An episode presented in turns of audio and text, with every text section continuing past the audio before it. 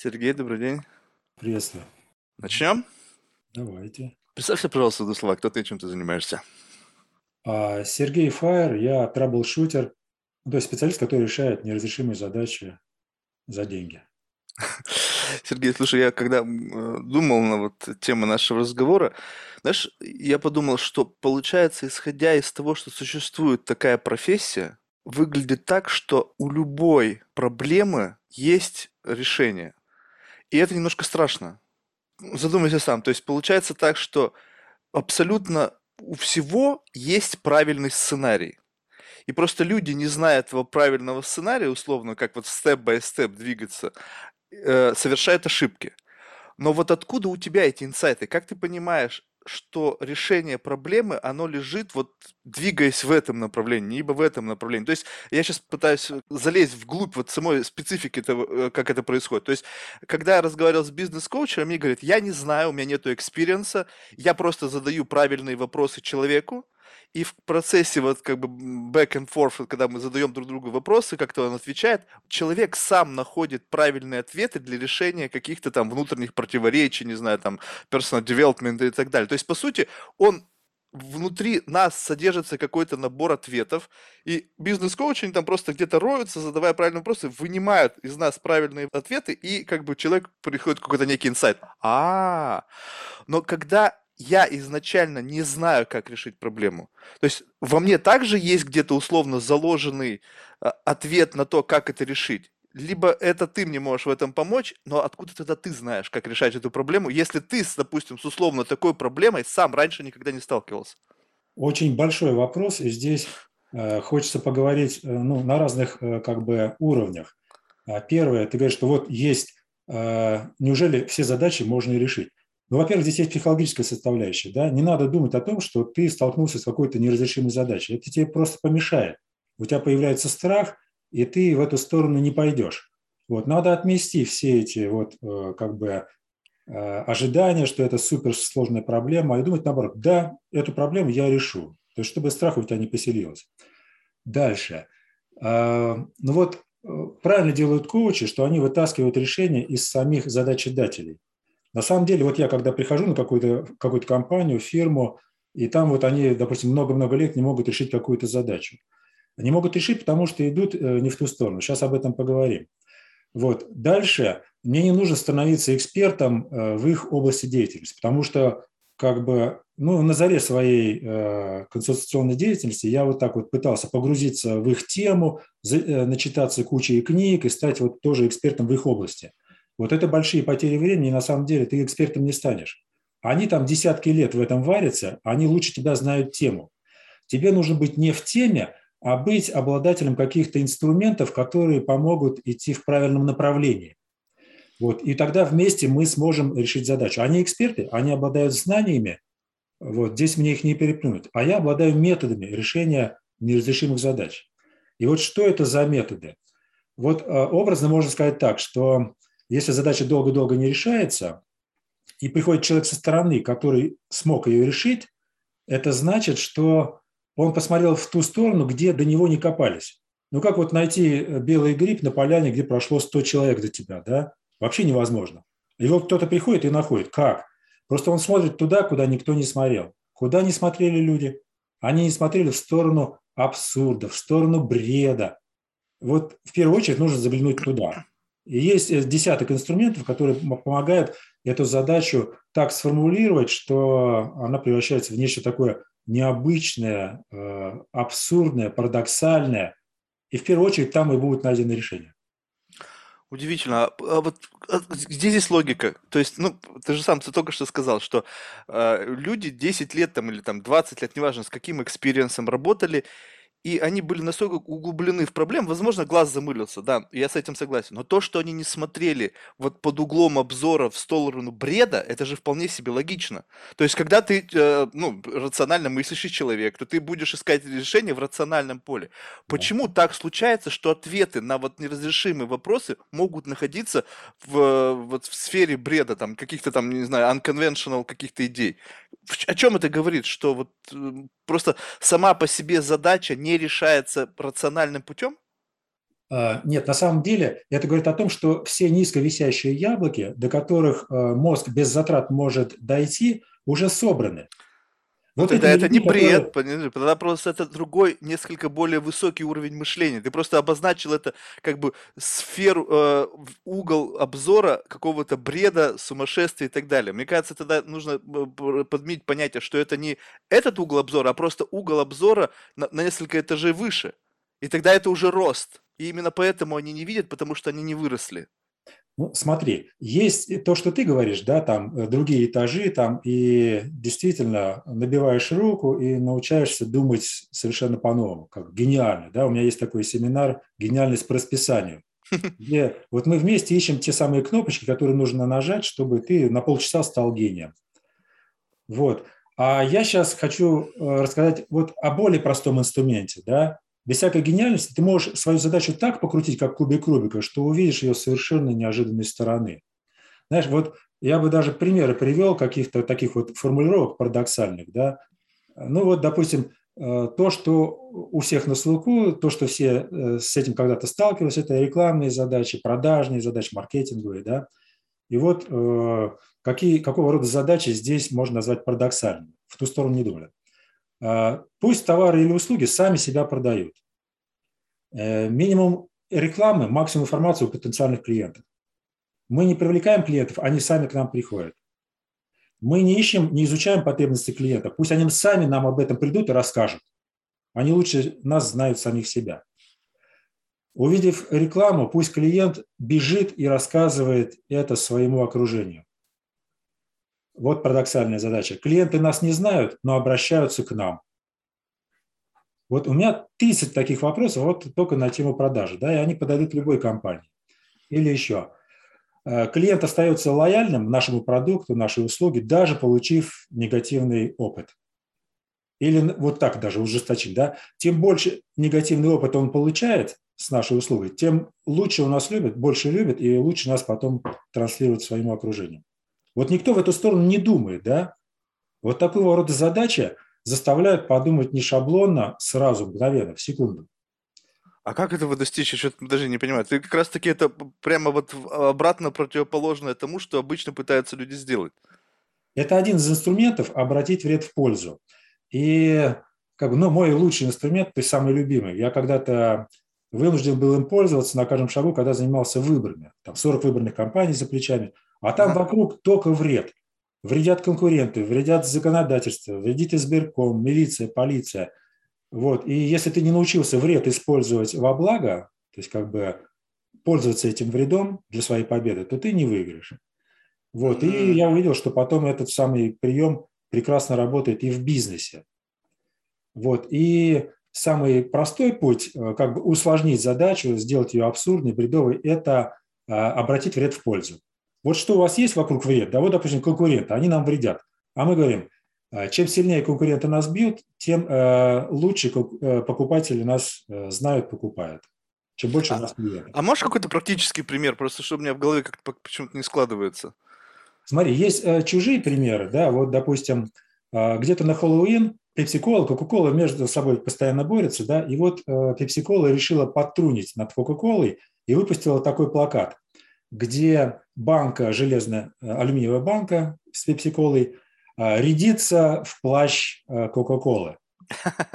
Мол, вот, хочешь быть уродом, надень плащ вот какого-то там изверга злодея, да? Вот, что можно сделать Кока-Коле? Можно подавать в суд, можно обижаться, говорить, что это нечестная конкуренция, то есть бороться с этим вредом, да, терять свои денежки.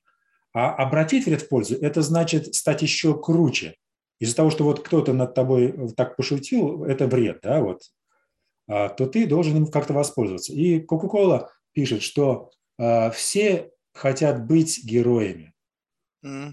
Она представила, что это плащ не какого-то монстра-вампира, а это плащ героя, супергероя, да? Mm-hmm. Ну, какой-то вот такой англоязычный. То есть они выиграли. Пепси-кола за свои деньги распространила вот эту самую рекламу, вложила деньги в будущий прекрасный ход Кока-Колы. Все рядятся быть суперменами.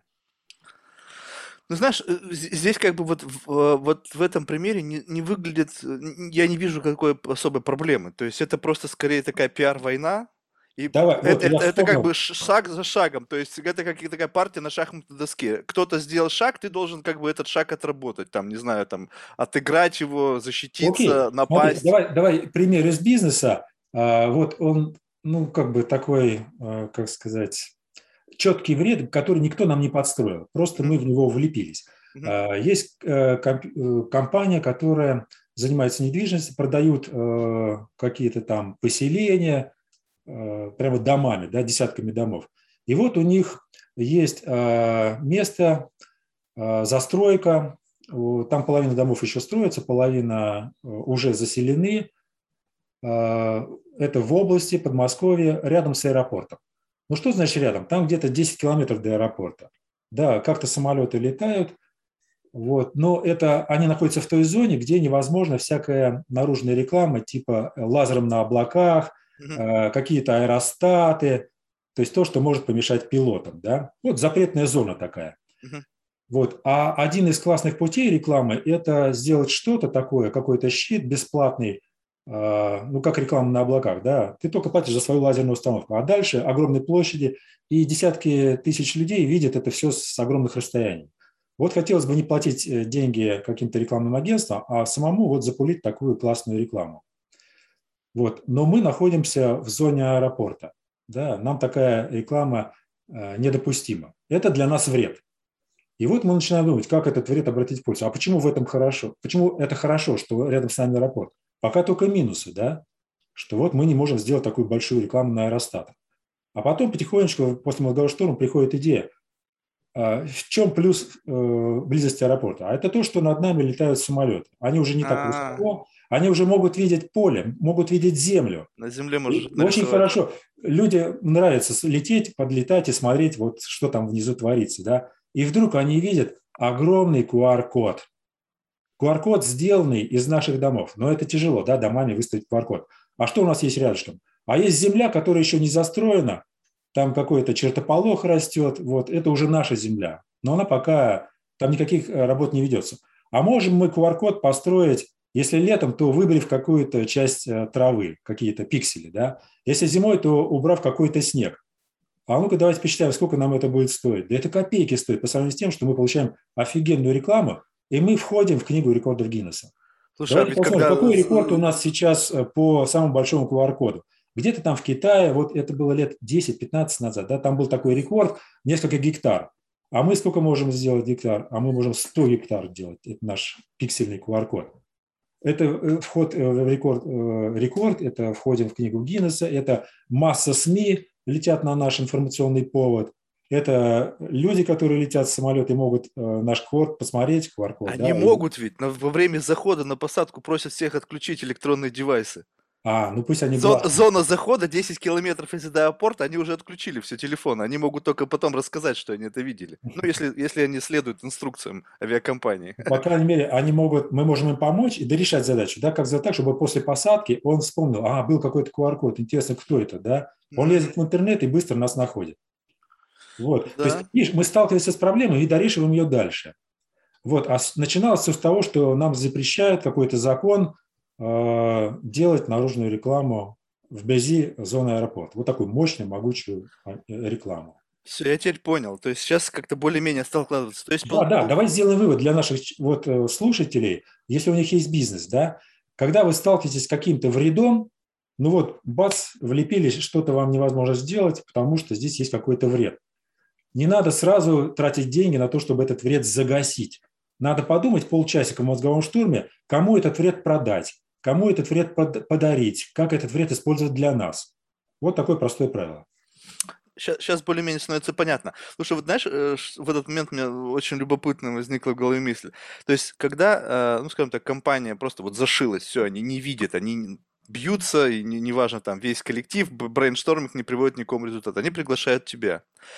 И вот когда ты появляешься в компании, они к тебе как относятся? Вот, вот ты, знаешь, приходит человек, который сейчас решит наши проблемы. Вот это любопытно. Я просто, э, ну, у меня не было такой ситуации, что я никого не приглашал, но все равно, это же все равно к тебе есть какое-то определенное отношение, как некому, ну, не знаю, сейчас не буду, не хочу говорить там э, религиозными терминами, как мессия, да, который там выведет нас к какому-то там светлому будущему.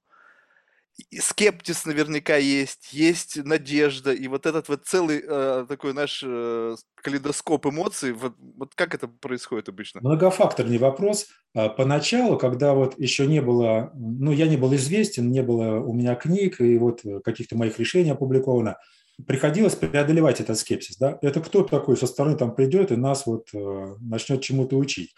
Вот. И было трудно, но приходилось доказывать своими решениями, тут же и сейчас. Да?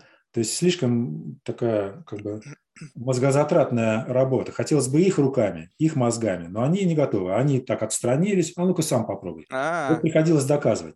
А тут э, как бы пол жизни человек работает на имя, а потом имя работает на тебя. Вот приглашают, уже действительно верят, понимают, что решение будет, потому что читали сотни моих каких-то статей, видео с решениями потрясающими, и это людей убеждает. И тут появляется наоборот такой как бы движок в другую сторону, положительный. Ветер дует в наши паруса. Люди успокаиваются и понимают, что да, вот пришел гуру, и он нас точно вытащит. А когда люди спокойны, когда они боятся, у них появляется у самих решение. Вот, и даже многие говорят, что когда я рядышком, я могу даже молчать, у них решается все лучше, чем когда меня нету. Третий фактор здесь такой, что, э, ну и как бы жизнь помогает. Я говорю, у вас есть допустим, э, не два часа на решение, а три часа. Ну да, есть. Окей, тогда один час я использую для того, чтобы научить вас каким-то своим инструментам. Когда я их обучаю, когда я им показываю с десяток уже решенных этими инструментами моих собственных задач, они из книги, не из истории. Я вот простой человек, я их решил. Она говорит, да, действительно, красиво, получается. Они успокаиваются и начинают решать моими инструментами свои задачи лучше. Вот, то есть правильный вопрос ты задаешь, но вот как бы жизнь накопила уже ряд э, шагов и ответов на эту ситуацию. Слушай, а вот инструментарий, знаешь, просто я хочу верить в то, что, ну, такой есть базовый набор инструментов, условно, там, стамеска, рубанок, там, пила, но ведь иногда бывает, что ты прямо под конкретный кейс создаешь какой-то специальный, знаешь, там, какую-нибудь заточку с каким-нибудь кривым углом, чтобы вот там выскребсти что-нибудь изнутри. Либо всегда один и тот же набор инструментов, просто вот за счет того, что ты научился виртуозно их использовать, они работают во всех кейсах. Смотри, э, хороший вопрос. Во-первых, есть э, базовый набор инструментов, которые помогают всегда везде и хорошо, ну, как бы легко с ним носиться. Во-вторых, кроме базового набора, есть в 10 раз больше того, то есть в 10 раз больше набор инструментов, которые потенциально я могу использовать, но они даже не пригождаются, хватает базового. Mm. Вот, и всякий раз я могу подтянуть какой-то дополнительный инструментик, методику. То есть э, это настолько защита мощная, да, потому что есть инструментарий решения сложных задач он, э, ножки растут из ТРИС. ТРИС – это теория решения изобретательских задач, которая создана для инженеров. Э, Генрих Салуч Альшулер, автор этой методики. Вот. Но с 90-х годов э, несколько человек, сейчас их уже больше, там, десятки, научились применять их для решения не технических, не инженерных задач, а вот для бизнеса. Вот. И этот инструментарий ну, колоссальный, он избыточный и как бы ну, как бы тылы прикрыты. В любой ситуации я спокоен. Но кроме того, есть еще такая штука, о которой ты говоришь. Любая классная консультация, в новой сфере особенно, да, где я раньше не решал задачи, а, помогает этот инструментарий увеличивать.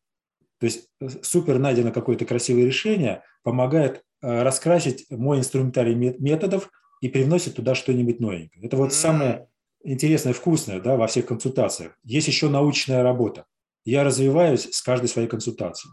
А у меня еще есть такой конек, что я, ну вот тоже с 90-х годов, пытаюсь найти, а где еще ТРИС не работал? А ну-ка я иду туда.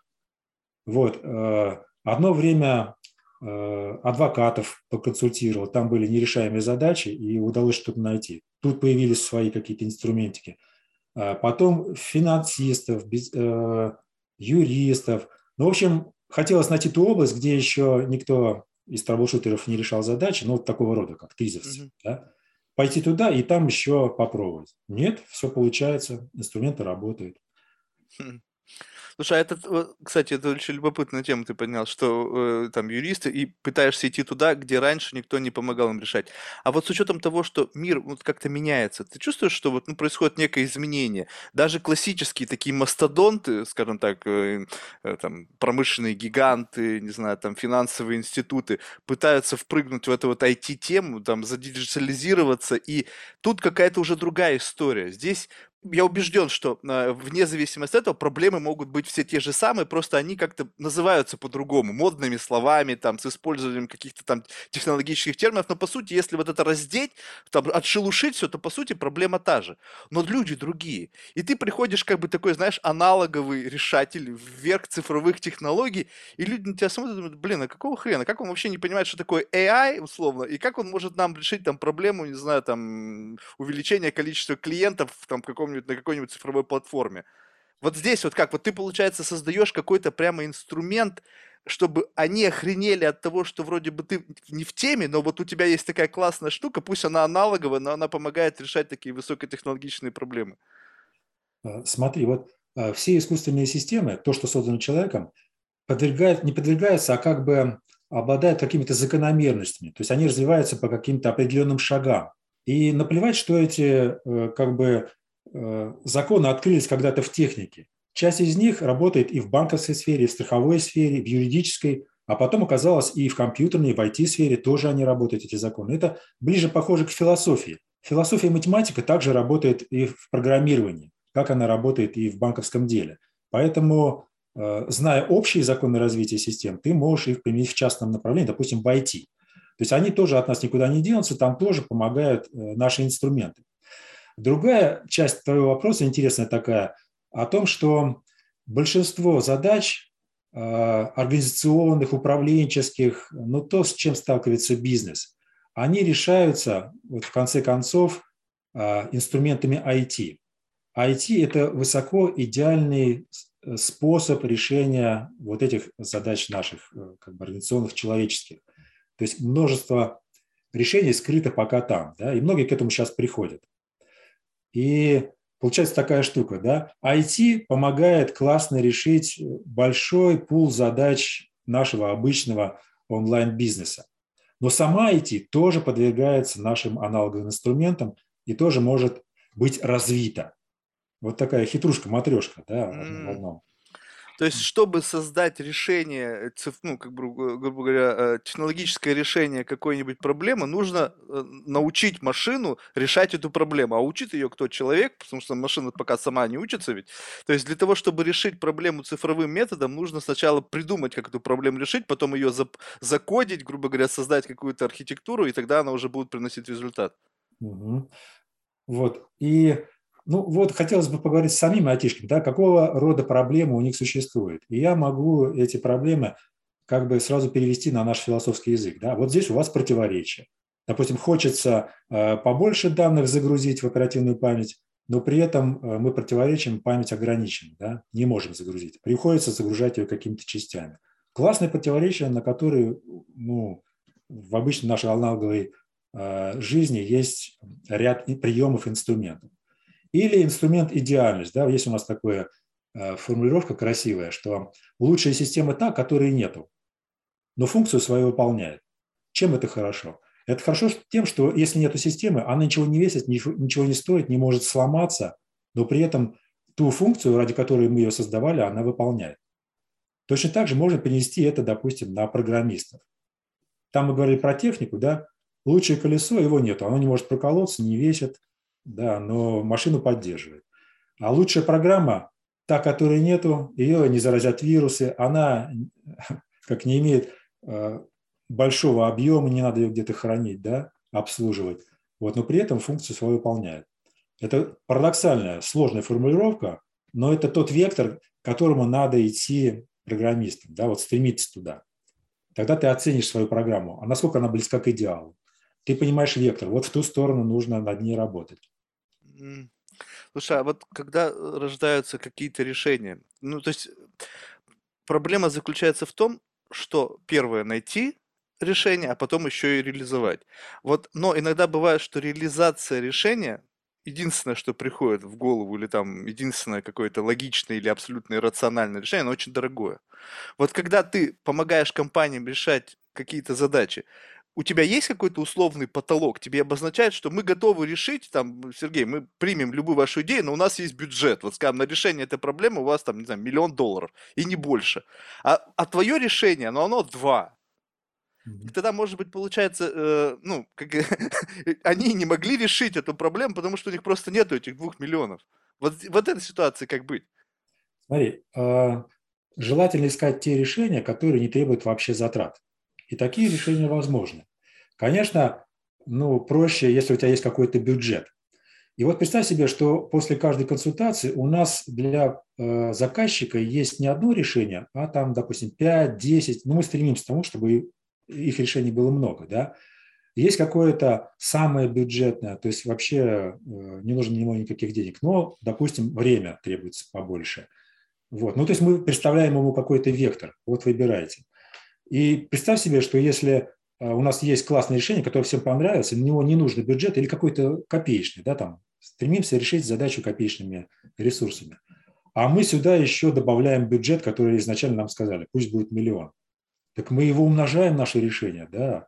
Мы, нам и так было хорошо, а с бюджетом мы вообще всех победим. Вот как бы такая подстраховочка.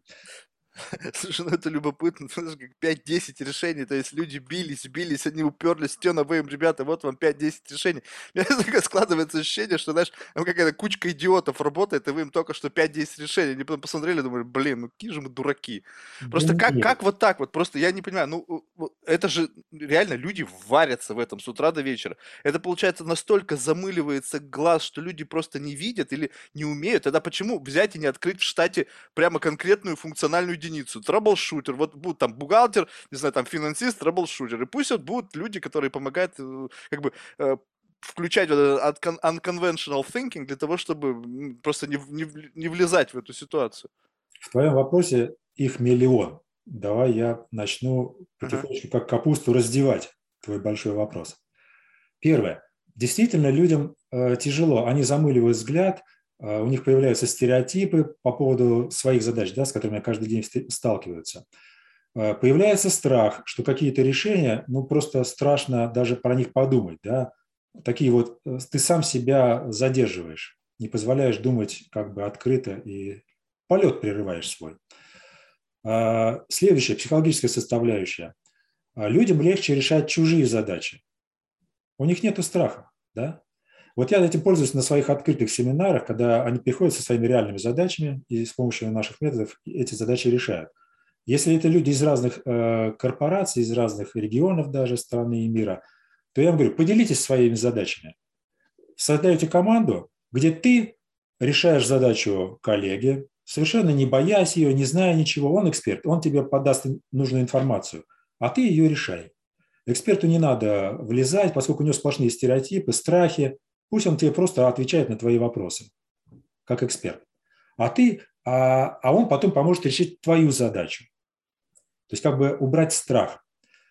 Вот. И поэтому очень тяжело людям в компаниях решать свои задачи. Я им советую, э, делайте бартер, делитесь задачами с другими отделами, где люди ничего про вашу задачу не знают, у них нет стереотипов, страхов. Это один инструмент. Другой инструмент – приглашайте кого-то со стороны. Но ты говоришь, пригласить troubleshooter, и пусть он всегда там сидит в компании, это очень дорого, да? Вот такой гений на час, ну, как бы выгоднее его пригласить на какое-то время. Причем не нужно, таких задач супер-супер э, как бы сложных, которые там годами не решаются, их не так много. Одна-две. Вот на это время, на эту задачу можно пригласить человека со стороны. Или даже компанию, да, ну, чтобы там были вот такие траблшутеры со своими инструментами. Вот Слушай, но ну ты ведь не, получается, е... вот это, кстати, еще любопытно. Ты можешь только решать проблемы, либо если отзеркалить, можешь ли стратегию? То есть, если ты условно можешь решать сложившиеся проблемы, здесь возможно как бы такой reverse engineering, ты уже видишь проблему, и ты начинаешь искать решение. Но по сути, если у тебя есть инструменты решения проблемы, то ты можешь и выстроить дорогу на которой не будет э, появляться эти проблемы. То есть, э, условно, некое стратегическое планирование. Ну, если, скажем так, дорого. Ну, вот, допустим, для Google, я думаю, что, наверное, недорого. Они, наверное, целый департамент могут таких иметь людей и платить им, там, не знаю, там, сколько там они платят, там, 5-10 миллионов в год, только для того, чтобы, во-первых, решать проблемы, а во-вторых, не сталкиваться с этими проблемами в будущем. Классный вопрос и предложение. Да? Вот так и должны вести себя крупные компании. Если есть деньги, то сразу изначально приглашать troubleshooter а, чтобы он выстраивал такую дорожку по внедрению какой-то новой услуги, нового продукта, по борьбе за рынок с конкурентами. Да, он сразу как бы проведет правильной дорожкой и минует вот те самые исправительные задачи, которыми придется потом сталкиваться, пришлось бы сталкиваться. Да? Но при этом э, все спрогнозировать нельзя, все равно будут появляться какие-то неучтенности. Мир меняется, и будут какие-то задачи, которые придется дорешивать. Но твоя дорожка уже будет более идеальной изначально. Вот это правильный подход, да, не копить задачи, а не решать как бы, по факту, а предупредить их. Слушай, а вот есть в этом элемент психологии? Ну, смотри, вот, допустим, сейчас а, вот ты сказал, э, главное, чтобы то решение, которое я нашел, оно понравилось. Но, понимаешь, бывает так, вот, ну, просто бывает, что сама мысль, она настолько логична и изящна, что она, может быть, вообще никакого импакта на бизнес вообще не окажет. И либо окажет, но он такой незначительный. Но сама логика того, как твоя мысль построена, вот эта вот логическая цепочка, когда ты подсвечиваешь проблему, потом изящно находишь какое-то решение, которое не факт, что вообще что-либо решает, но оно просто крутое. Знаешь, как, как, как фестиваль канских львов, да, реклама. Там на самом деле ни хрена не продается, но сама идея, она просто как бы вау, и не факт, что после того, как ты кайфанул от того, что ты осознал эту идею, ты побежишь покупать этот товар. Ну, далеко не факт. И вот здесь вот, насколько важно вот это психологическое влияние, что, скажем так, у тебя, допустим, там, а, пять Э, идей, пять решений проблемы. Одна из них вот такая психологически вау, но она ни хрена не решает. Она просто дает людям какой-то там э, э, интеллектуальный оргазм. И там четыре, они не, вообще не вау, но они четко решают проблему. Но чтобы когда ты ушел, люди сидели, о тебе говорили, тебе обязательно нужно впихнуть вот туда вот эту вот такую фигнюшку, которая просто людей все, а, а, люди от этого все кайфанули. Вот это как? Здесь э, на это делается ставка, чтобы прям получить удовольствие от того, как логически это все сработало, там что-то щелкнуло в голове. Опять десяток вопросов в твоем одном, Это не то чтобы вопросы, это просто рассуждение. Как бы, не, не, не. У меня просто ты говоришь, и я э, уже 10 раз ответил, но ответы все разные. Сейчас начну вспоминать. Значит, э, первое. Э, это здорово, да, что ты можешь э, кого-то удивлять, и поэтому будет сарафанное радио, тебя будут предлагать своим друзьям, коллегам. Только так я и как бы расширяюсь и зарабатываю. А меня друг другу э, рекламируют, потому что я э, ну, выдаю такие решения, которые удивляют. Даже если ты э, их не внедряешь, люди понимают, ух ты, да, вот это креатив. А, следующее. Это мое хобби, да, то есть я люблю удивлять людей. Вот я научился удивлять людей решениями. И мне мало найти просто решение задачи. Я хочу найти такое решение, чтобы люди сказали, вау. Ну, я как фокусник, да, фокусник выходит на сцену, он хочет увидеть тишину в зале, чтобы муху было слышно, чтобы люди сказали, обалдеть. Вот это как бы ну, мое призвание, мое хобби, я люблю удивлять своими решениями. А за это еще и платят. Ну и здорово, классно. То есть я фокусник. Вот. И пару примеров э, вот э, про то, что ты правильно говоришь, да, какие-то решения не внедряют. Ну, значит, после красивого решения обязательно есть ряд подзадач, которые надо дорешить, чтобы это решение было не воздушным замком, а чтобы оно было внедрено. И вот мы предлагаем только такие решения, которые заказчик скажет, да, окей, я это могу внедрить. Пусть полежит, я не буду внедрять, но э, вы как бы этой стадии проработки идеи уже достаточно, я знаю, как дальше мне быть. Mm. Вот. А, следующее. А, ну вот я хочу рассказать пару решений, которые, ну да, поудивляли и остались в столе, потому что было ага. десяток других, более простых, не таких страшных. Вот это решение с QR-кодом из самолета напугало заказчика. Он сказал, что да, нам нужна известность, да, мы хотим продавать нашу недвижимость, но не такой ценой. Нам не надо книги рекордов Гиннесса, чтобы весь мир о нас узнал. Боже вас упаси. Да? То есть они испугались вот этого, ну, силы вот этого Велич... Величие. Да, да. Так, вот настолько крутое решение нам не нужно. Хотя там копейки нужно, чтобы внедрить, да. Вот, жалко, что мое решение не вошло в книгу рекордов Гиннесса. Ну, буду рассказывать на семинарах. Хорошо. А другое решение для этой же компании, я покажу ход мысли, да, как вот, э, ну, как бы, если ты в мыслях смелый, ничем себя не ограничиваешь, как ты приходишь вот к таким вкусняшкам? Значит, э, эта компания закупила на два месяца э, на FM радиостанции время для своей рекламы. Вот, это было до меня. Я вам сказал, что это не ваш формат. FM-радиостанция бьет по всем площадям, по всей области московской, да, огромной, и там не ваша аудитория. Вам нужны только вот те, которые едут вот по этим двум дорогам, и вы между ними находитесь. Да. Вот, они в другое место не поедут, они будут всегда искать недвижимость где-то здесь. Вот тут вам надо ставить какую-то наружную рекламу. Это ваш ход. FM-радиостанция – это потерянные деньги. Она говорит, ну, у нас уже два месяца оплачено, жалко там. А, ну, можно как-нибудь спасти. Давайте спасать. Сколько у вас там? А у нас 15 секунд два раза в день. Это вообще ничего, да? То есть, если дальше на FM радиостанции, это должно быть каждый час, чтобы поймать хоть кого-то. И не на одной радиостанции, а на многих. Люди как едут, слушают радио? Да как-то вот эту канал, этот канал послушал, этот канал. Началось радио, они переключают на другой канал. То есть вообще их не поймать. Я вообще да? удивлен, что до сих пор радио слушают. Я вообще забыл, когда я радио слушал. Да, но это было лет 10 назад. А, ну тогда понятно. Ага. До станции. Вот, ну ладно, давайте сказать. Э, начинаю слушать э, их радиоролик, но это вообще позорище. Там ну, какая-то информация о том, что вот э, недвижимость, такое-то направление, и вот наш телефончик. Бог ты мой. Представьте себе человека, который едет в машине, слушает радио, ну даже если ему что-то понравилось, да, вы его зацепили, он услышал, и направление, вот, как бы, э, ну, дорожное его тоже устраивает. Какой телефон? Он за рулем, или он даже в машине, даже на пассажирском сиденье, у него нет ручки. Где? Как? А это все за 15 секунд. Вы с ума сошли? Давайте спасать. Значит, у нас нет ручки – но прозвучавшая реклама человек э, обязательно запомнит. Как это сделать? Начинаем искать ресурсы в автомобиле. Что есть в автомобиле такого, что поможет сохранить информацию с нашего ролика? Ну и в конце концов понимаем, что это смартфон.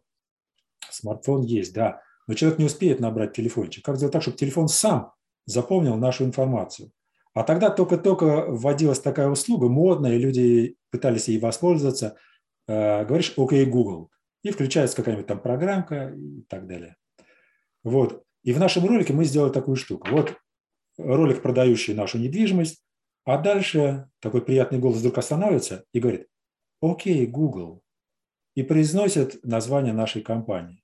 Смартфончик сам включается и идет на сайт нашей компании. Подожди, подожди, подожди. Окей, Google не сработает. Там же voice recognition. Ты же настраиваешь это, он на чужой голос не реагирует. Так, Подожди, это, тут какая-то это фан... Слушай, может быть, может... тогда он реагировал, я не знаю, но сейчас это Siri, Siri, окей, Google, они настраиваются на твой голос. То есть там ты, ты учишь что-то там, какие-то фразы контрольные говоришь, и потом Слушай, только она начинает работать. 10 лет назад и сегодня это два разных мира. А. Представляешь, вот, э, ну, кто-то решал задачу, как сделать так, чтобы злодеи не влезли в твой э, телефончик и сделал recognition, да? А, а первые штучки были такие вообще, любой кто-нибудь произнесет, что? А, ну тогда да. Вот. И надо, кстати, погуглить, посмотреть, сколько времени это продолжалось. Как скоро э, вот этот окей Google починился и сделал recognition. Да. Не, ну, э, э, вот это, кстати, очень классно, то, что ты сказал. Но а, вот бывали ситуации, вот просто мне любопытно. Просто у меня такое бывало. Знаешь, иногда бывает, как-то вот, ну, работаешь, работаешь, как-то тоже почему-то вдруг решил, что ты вот, знаешь, как бы крутышка, по крайней мере, в очень узкой специальности. Я сейчас не говорю про твою, я говорю исключительно про себя. У меня очень узкий фокус, ну прям вот там несколько миллиметров в маркетинге. Вот это вот то, где я себя чувствую, что я более-менее понимаю. И вот с этим пониманием я живу, и иногда бывает раз с кем-то начинаешь разговаривать, и несмотря на то, что ты себя считал кем-то, кто вообще в чем-то разбирается, это редкий случай честно скажу. Потому что мало кто вот на этот миллиметр смотрит. Но иногда у меня бывало, что я начинаю разговаривать, и я понимаю, что я прям вот на 10 этажей ниже. Вот, ну, я уровень мо- моего э, видения, уровень э, моих предложений, он не дотягивает до уровня того, что от меня ожидают. То есть хорошо всегда работать с теми, кто находится на 10 этажей ниже тебя. Легко удивлять, потому что, ну, Понимаешь, да? То есть у тебя ход мысли, уже на, насмотренность, начитанность, на experience, ты работал с крупными компаниями, там решал какие-то сложные проблемы, пришел и говоришь, вот я там для Сбербанка решил проблему, а там какой-нибудь, знаешь, захудалый банк там в Ярославской области, они на тебя смотрят с открытым том, говорят, Сергей, какой вы умный. А представь себе наоборот. Бам, вот ты в Bank of America. И уровень задач, ну, совершенно другой. И люди сидят с совершенно другим experience ом. Бывало, оказывается, в такой ситуации ты приходишь такой, знаешь, на костюме, весь на позитиве, начинаешь говорить какие-то решения, говорит, Сергей, пожалуйста, давайте повыше взглянем на ситуацию. Это мы все проходили. И вот тут вот какое-то такое тяжелое чувство на душе, и ты начинаешь перестраиваться, перекали, пере, перекалибровку делать самого себя. Бывало такое? Эм, смотри, ну, я же защищен, да, я не предлагаю готовые решения. У меня есть инструменты и методы. И с помощью ты все равно начинаешь начинаю... говорить. Когда начинаешь говорить, уже можно зацепиться, что ты мыслишь вот не там, где они ждут. Ты не даешь готового решения, но сам подход, ты начинаешь э, разговаривать. Нет, такого Нет? не может быть. А, Нет, не может нет. быть? Нет, я же э, заставляю вместе с ними, мы начинаем формулировать новые задачи для них, новое mm-hmm. видение их ситуации. И я использую только их информацию, только их мозги. От их уровня мы стартуем. Не с плинтуса, не но, ниже. Ну окей, тогда перефразирую. А, тебе я не озвучиваю... даю готовое решение, да, и это защита. Окей, тогда я перефразирую. Скажем так, что они тебе начинают выдавать информацию, и ты понимаешь, что это как бы охренительный челлендж. Да. Смотри, а, вот если Э, я не даю готовую информацию, они мне говорят э, что-то такое, что меня удивляет, я понимаю, о, какой высокий уровень, да, и вместе с, с ними мы с этого высокого уровня летим еще выше. Это не страшно. Бывали другие ситуации, когда э, ты идешь со своими заготовками, понимаешь, что вот в ту сторону надо копать, а по факту оказывается, что они этот шаг уже прошли. Они вот я об этом как раз таки. Да-да, это у них высоко идеальная система, которую трудно дальше развить. Вот была у меня такая история, а, и причем она такая а, стрессовая. А, ну, казалось бы, неразрешимая задача. Пришел человек, помог, хорошо, не помог. Ну, мы так и так с ней 10 лет уже воюем. Я просто денег не возьму, да. Ну, редко когда такое было, что не помог. Вот. А тут стресс увеличивается из-за того, что под решение этой задачи свезли со всей страны топ-менеджеров какими-то первыми классами, там пять человек – ну, очень важная для них задача. Приехали в Москву, прилетели. И вот они собрались, уже большие затраты, самое главное, времени вот этих топов. Вот, и попробуй чего-нибудь новенького им не выдай. Да, как-то, ну, вообще некомфортно. Это увеличивает стресс. И вот в этом стрессе мы собираемся, и мои заготовочки правильных вопросов, вот в какую сторону надо рулить, оказывается, что у них настолько все уже давно проработано. А дело в том, что их консультировала большая четверка. А по решению этой задачи. Но эта задача касается премиальных в конце года, вот этой грантовой системы внутри mm-hmm. них. И это огромная мощная система, ну, в которую должны окунуться там десятки тысяч их сотрудников э, по всему миру. Вот. И поэтому понятно, что большая четверка со своим огромным опытом делала им эту систему. И вот они решили ее поюзать, а вдруг там вот troubleshooter что-нибудь э, копанет, ну, на всякий случай, да, это было в четверг, а в понедельник им докладывать на верхах. Все mm-hmm. это готово, уже система, уже все облизано, все э, подписано. Ну и вот вбрело им в голову в четверг со мной повидаться. Вот, я один вопрос задаю, другой, третий, ну, как бы зондирую, в какую сторону можно еще дотянуть. И понимаю, что система высоко идеальная. А, как-то ее улучшать очень тяжело. И вот у меня есть три минуты, пока э, я не один был, а Э, с партнером, пока она задает вопросы, которые ее интересуют. У меня есть три минуты, чтобы подумать, куда дальше рулить. Да, ситуация таховая. Надо спасать вот эту командировку топов, что они приехали не зря. И я понимаю, да, есть такой инструмент. Называется у нас он диверсионный анализ. Это вместо того, чтобы строить что-то и улучшать, давайте ломать. А тем более ломать то, что построено идеально. Да? Комар нос не поточит есть инструменты, как сломать даже это. Давайте поломаем. И вот мы а, начинаем смотреть, что плохо, где дают, э, получится сбои, где-то зарыто противоречие, которое не отследили. И действительно находим, потому что они суперспециалисты, э, просто в эту сторону не думали, да, в сторону ломания. И в, итоге мы где-то за два часа так ее сломали. Порядка 50 задач, проблем, которые сделают работу всей этой системы неэффективной.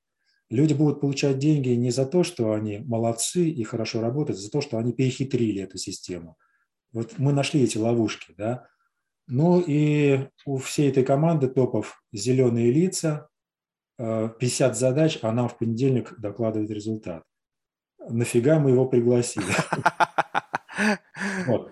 Ну, а когда начали решать, оставалось там буквально пару часов, да, давайте начнем одну, другую задачу, начнем с самой главной.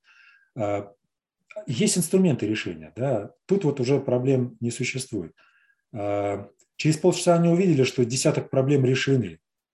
Сами решили, тут же вот вместе взялись и решили.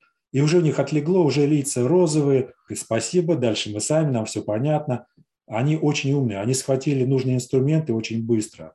Приятно было работать. Вот.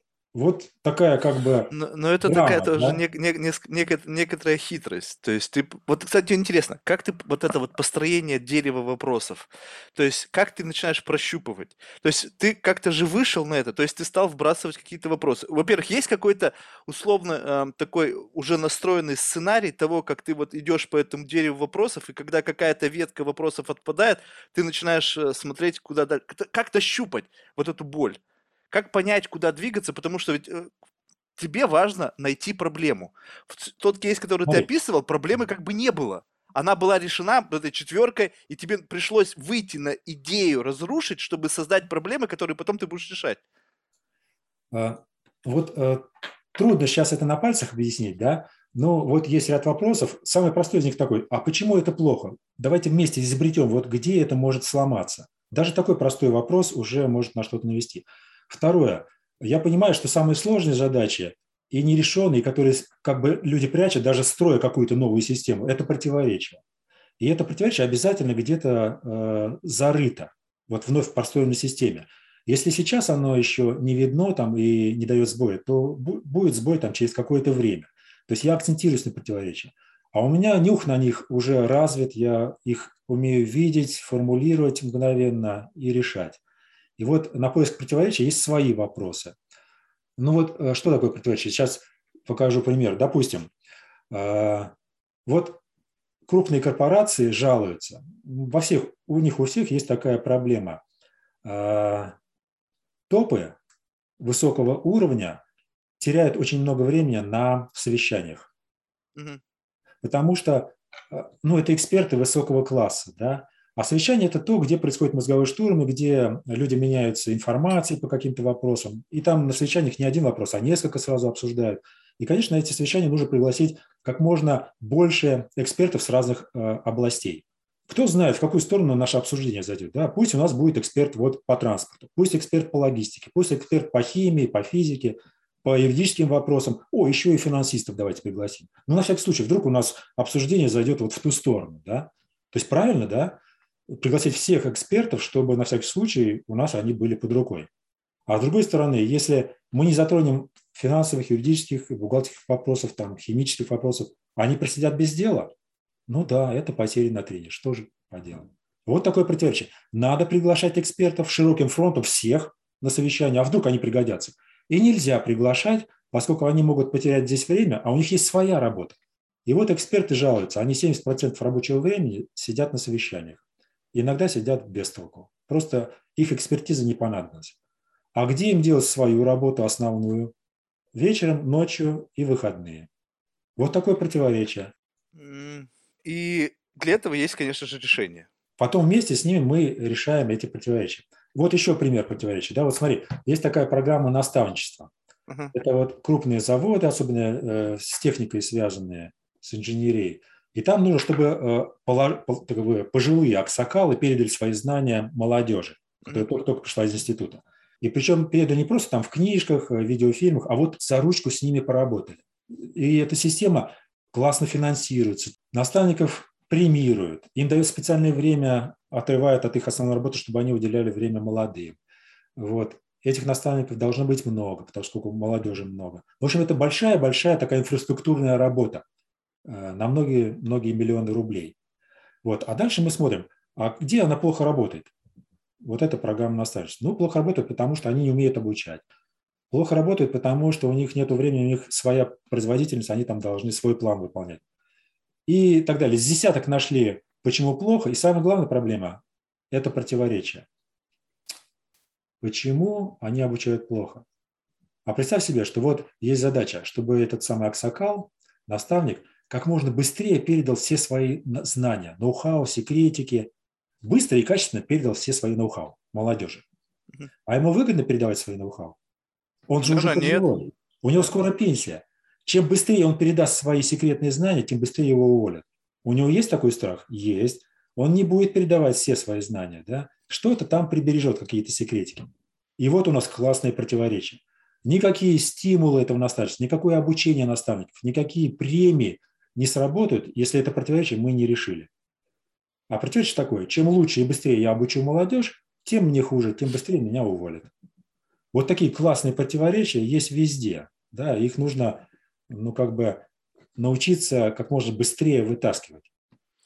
Слушай, а бывало, что ты приходишь в компанию, э, и тебе начинают озвучивать какую-то проблему, а ты чувствуешь, что это просто подмена понятий. На самом деле это не проблема, а хочушка. Ну, знаешь, я хочу, чтобы у меня оборот компании был 100 миллионов долларов. Но ведь это не проблема. Это да, просто, это, это, это желание твое. То есть желание, э, проблема это станет тогда, когда ты примешь все необходимые меры для реализации поставленной задачи, и это не будет получаться. И вот что с этим делать? Потому что многие люди живут э, как бы не в проблемах, а в хочушках. И они думают, что того, что у них нету, это проблема, но они ничего для этого не делают. Так ты все правильно описал, да? Надо, окей, есть э, цель зарабатывать в два раза больше, что у тебя для этого есть? У тебя нет вот это, вот это, вот это. Вот и появляется задача. Нету помещений, нету персонала, нету бюджета и нету каких-то новых идей э, маркетинговых, да? Ну, ну что, вот это понять, нужно приглашать кого-то со стороны, мне кажется, это же ну, как бы очевидная вещь. Не, мы это проходим очень быстро, да, а дальше у вас есть решение по всем этим задачам? Нету. Вы готовы их решать и вкладывать э, какие-то деньги, по крайней мере, вот сейчас в эту консультацию? Готовы. Ну, поехали. Как, без, как без рекламы нам отрекламировать ваш новый продукт? Мы не платим ни копейки денег за рекламу, а продукт уже продается. Как? И тут пошел уже креатив, да, можно придумать. Слушай, а как ты себя-то прокачиваешь? Ну окей, ты должен постоянно быть условно на каком-то острие, да? Ну, то есть э, есть, да, уже опыт, experience, скажем так, с этим понятно. То есть генерировать и креативить ты можешь, но вопрос в том, чтобы вот в эту вот э, информационную топку нужно постоянно подбрасывать дрова, чтобы у тебя было больше э, как бы объема информации для того, чтобы идеи складывались именно не просто как-то э, как как какой-то там, не знаю, что-то, какой-то снэпчат из прошлого, а то, чтобы идеи были максимально адаптированы в, в нынешнюю реальность. И, и чтобы это было так, тебе нужно постоянно втягивать в себя необходимый объем информации, чтобы с этим работать. Вот тут как? А тут все сложилось э, просто идеально само собой. Значит, консультации – это лишь часть э, бизнеса и жизни, угу. а даже большую часть – это обучение. То есть я передаю свои методы э, на семинарах. Это корпоративные семинары, где вот фирма меня приглашает, и там я обучаю 15-20 ее человек. Разные форматы, разные по времени. Вот. Или открытые семинары, где со всей страны приезжают или со всего мира люди и со своими задачами, и я их обучаю. И, и хорошо здесь то, что э, это все, любое обучение корпоративное и открытое на своих собственных задачах, на их задачах. Они приезжают с проблемой, которую хотят решить. Они замотивированы, только дайте инструменты, как мне с ней быть. То есть это для меня поток чужих задач. Каждый семинар – это примерно, ну, на открытом семинаре это с десяток, 10-15 задач, ну, такие рангом пониже, да, а, из частного бизнеса. А на корпоративных это задачи покрупнее, посерьезнее, стратегические. Вот идет подпитка да, чужими задачами. Они решают, а у меня появляются какие-то примеры э, для развития себя, для развития своей компетенции и для развития инструментов дальше. А, то есть ты наблюдаешь за тем, как они в этих командах работают, решают там э, задачи, которыми не одни поменялись, а ты в этот момент тихонечко стоишь в углу и смотришь, так, вот это интересно. Не, я вместе с ними решаю, я им помогаю, да, и запитываюсь новыми темами, А, новых областей, новые задачи, где я раньше никогда не консультировал, я вдруг начинаю решать, помогать, и у меня появляются примеры. Если не секретные, то потом я могу их рассказывать дальше. М. Слушай, а вот э, сколько лет уже этим занимаешься? Смотри, вот э, я где-то в институте на четвертом курсе познакомился с ТРИС.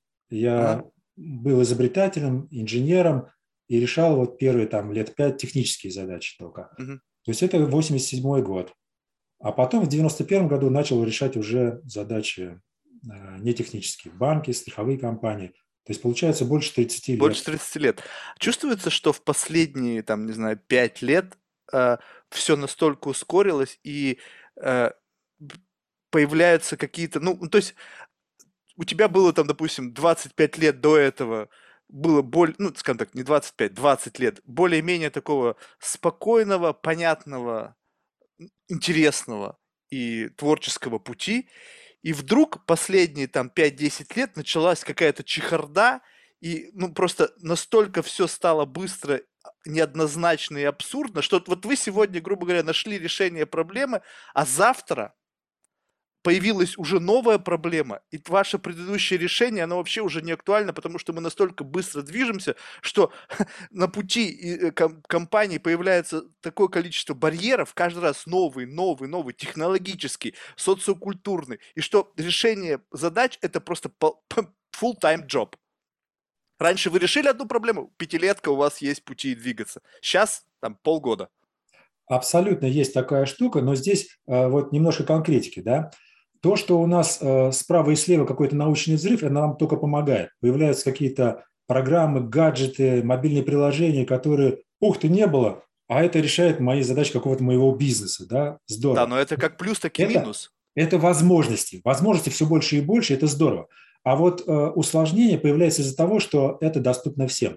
Очень растет э, доступность информации из-за того, что такой связанный мир, вот, и это доступно твоим конкурентам. И вот эта конкурентная составляющая, она-то и заставляет тебя шевелиться все быстрее. Э, То, что увидел ты, то, что разработал ты, завтра будет у твоих конкурентов или уже вчера.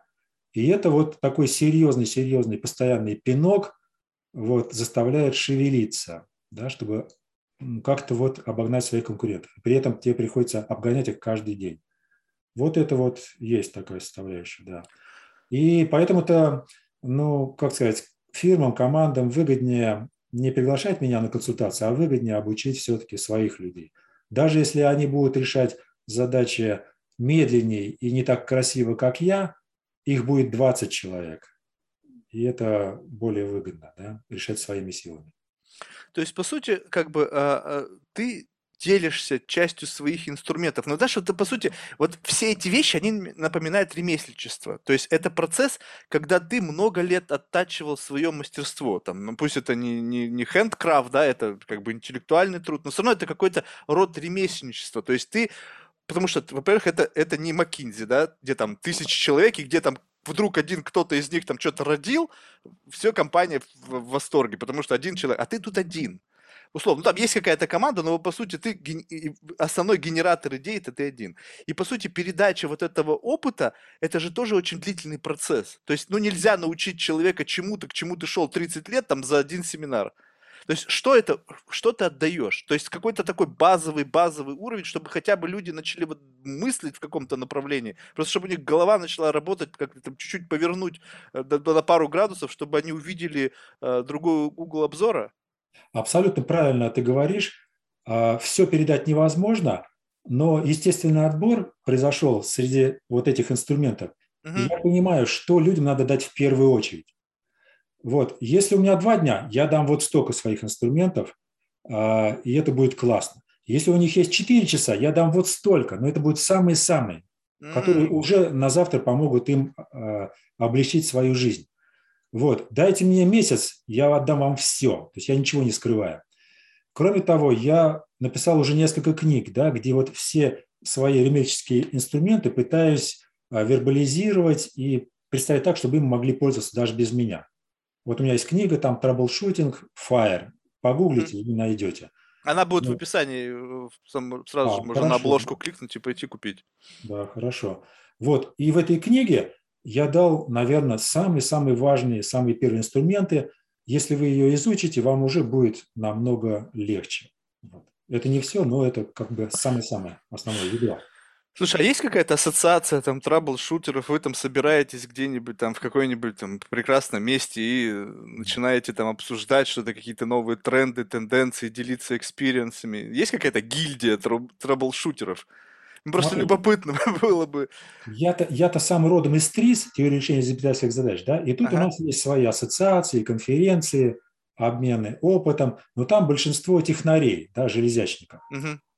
Вот, э, ну, если кто не железячник, то тоже как-то вот мы общаемся. Ну, и у меня есть партнеры, которые э, тоже траблшутеры, но каждый в своей сфере. Вот есть э, траблшутер чисто технический, Александр Кудрявцев, супер монстр.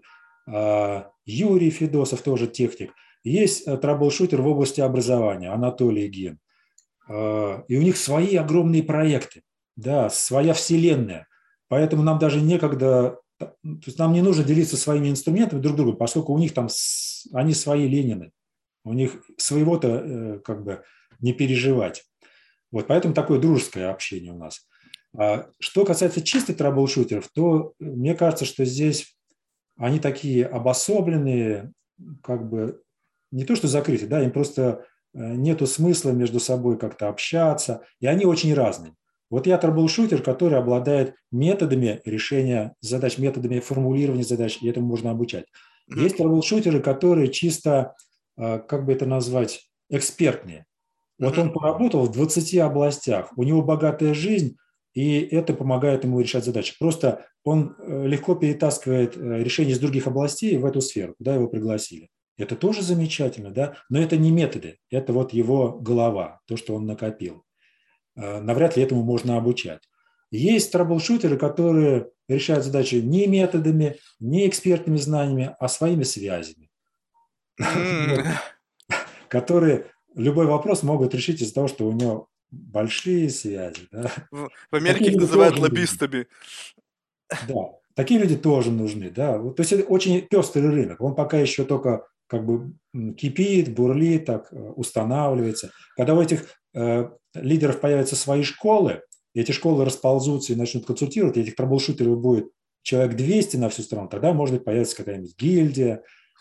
Не, ну все равно же это какая-то есть вертикаль. Ну, то есть у нас все стремится к некой вертикали. Условно, вот есть, вот, либо, может быть, нету, но ты можешь назвать.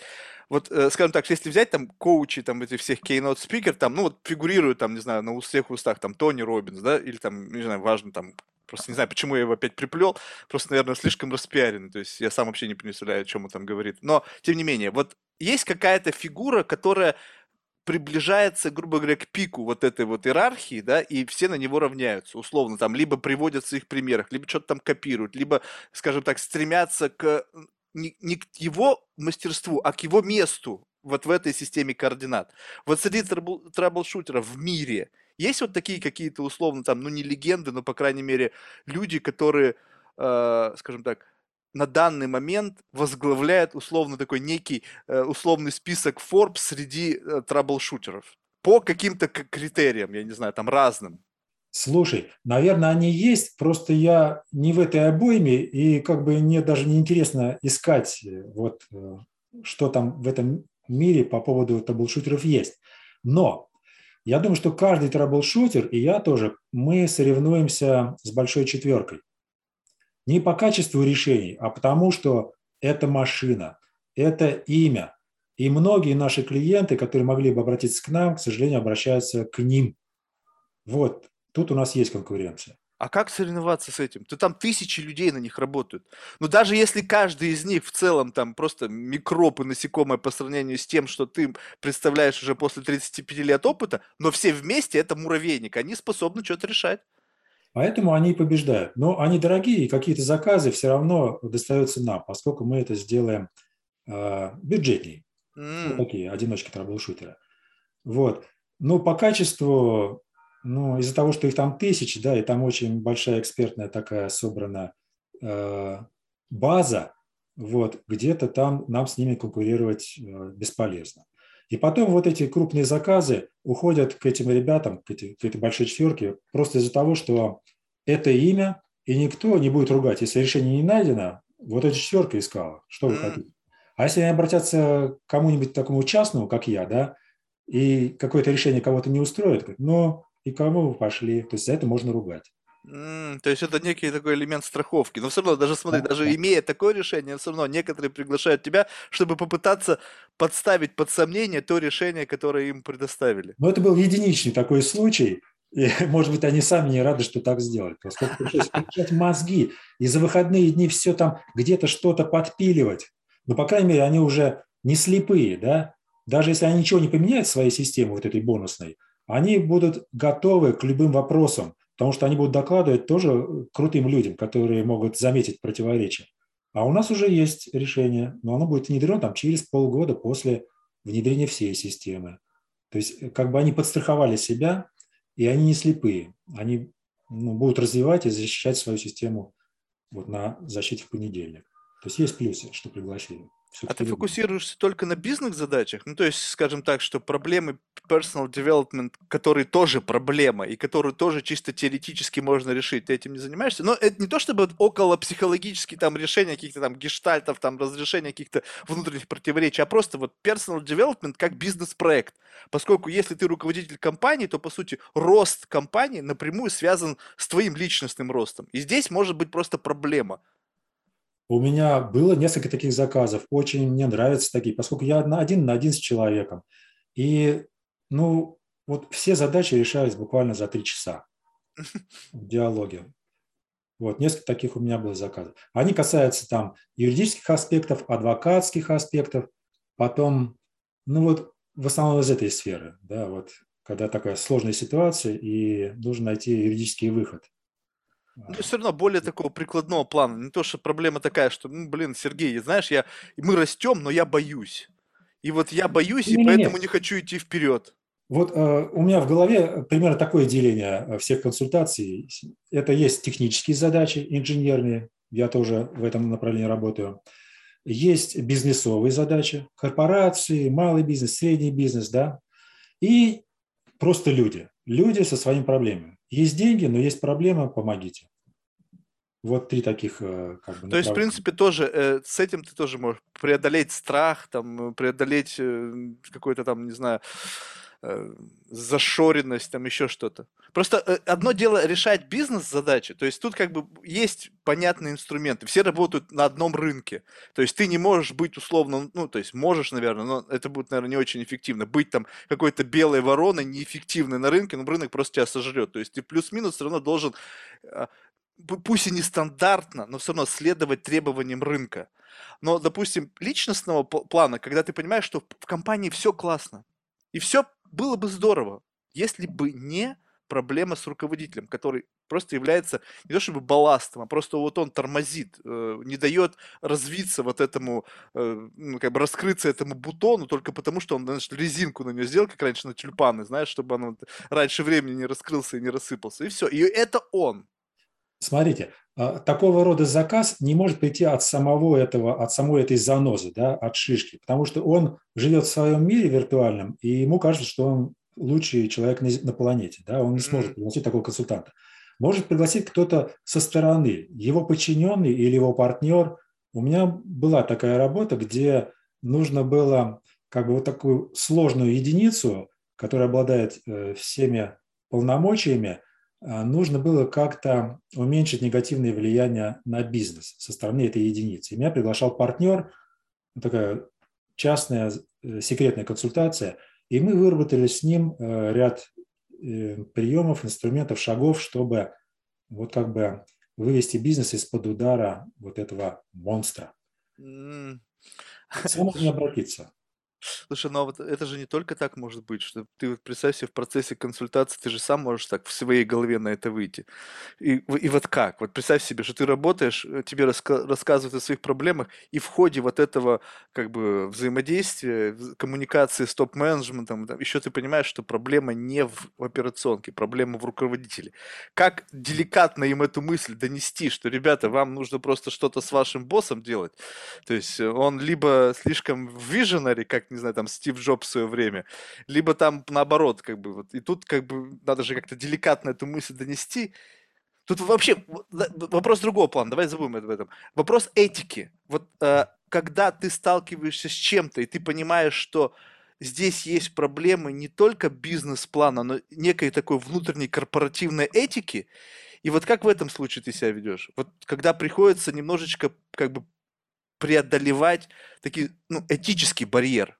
Есть, были такие кейсы, когда ну, вот что-то не совсем так вот этично? Смотри, а, в основном такие кейсы не срастаются, да, потому что с первых же вопросов а, все начинает всплывать, да, а, и как бы консультация прекращается. Ну и слава богу, все само собой и остановилось. А бывает, где, ну, редко, да, у меня был такой случай, когда мне это просто усложнило мою работу. Я должен был искать не просто решение проблемы компании, но еще такие решения, которые э, устроят вот этого сложного человека. Ну, да, мне было сложнее просто решать мою задачу.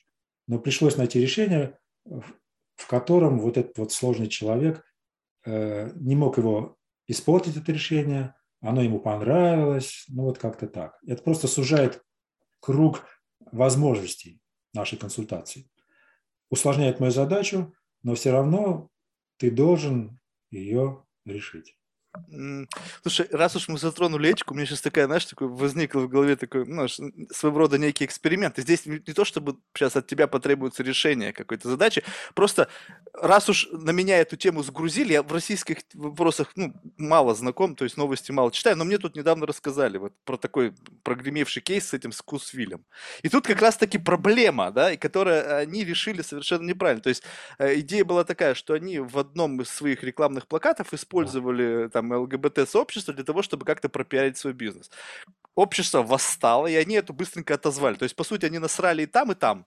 То есть они не отстояли мнение позицию меньшинства, то есть явно это не было в их ядре, потому что если бы это было в, это, в их ядре, как бы вот в корпоративной культуре, они бы сказали, идите в жопу, мы стоим на своем, и то, что вам это не нравится, ну, давайте поживем еще 10 лет, и ваши настроения поменяются.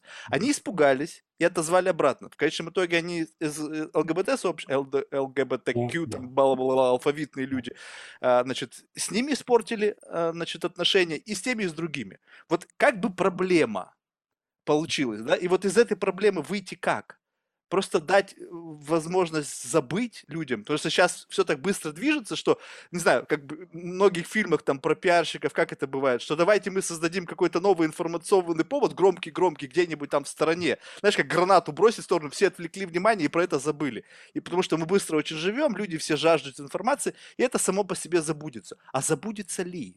Смотри, есть типовые ходы, и вот в интернете уже про это все написали, да. Вообще не обращать внимания, молчать – это, ну, как бы не лучший вариант, но уже получится того, что они сделали.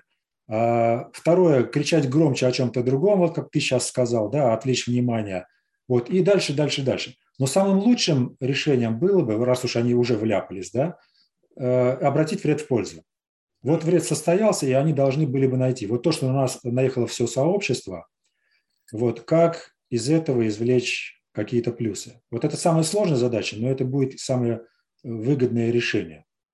Вот я сейчас не готов решать, и эту задачу надо решать с ними, самим, самими. Вот, э, ну, ребята из Кусвили, если слушаете, вот, пожалуйста, к Сергею обратитесь, может быть, да вам сейчас Уже...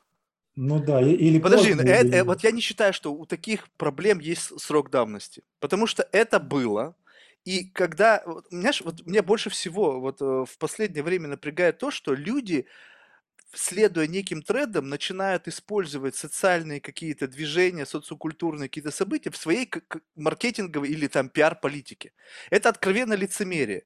И поэтому люди, э, когда это начинают вворачивать в это в свою какую-то стратегию продвижения, они изначально не готовы к тому, что может произойти. И в силу этой неготовности, в силу того, что я просто беру нечто чужеродное, э, у меня нету в этом боли моей личной. Это вообще со мной никак не связано.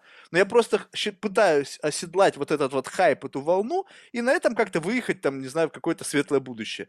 И вот здесь вот, мне кажется, на, именно на этом поприще, в силу того, что люди не знают, не умеют, вообще не понимают, что такое вот этика в этом отношении, будет нарождаться новый пласт проблем, и это, возможно, откроет для тебя прям целый пласт нового бизнеса, когда люди следуя абсолютно отсутствию понимания этики, плюс этика стала очень сложной. Ты посмотри, как меняется наша жизнь, что за счет вот самоидентификации появляются отдельные группы, эти группы начинают набирать силу. Как только эта группа набрала силу, соответственно, это зона влияния, туда можно заходить, но если ты не являешься частью этой группы, а ты не можешь быть частью всех групп, ну не просто не в состоянии быть ты частью всех групп, начнутся проблемы.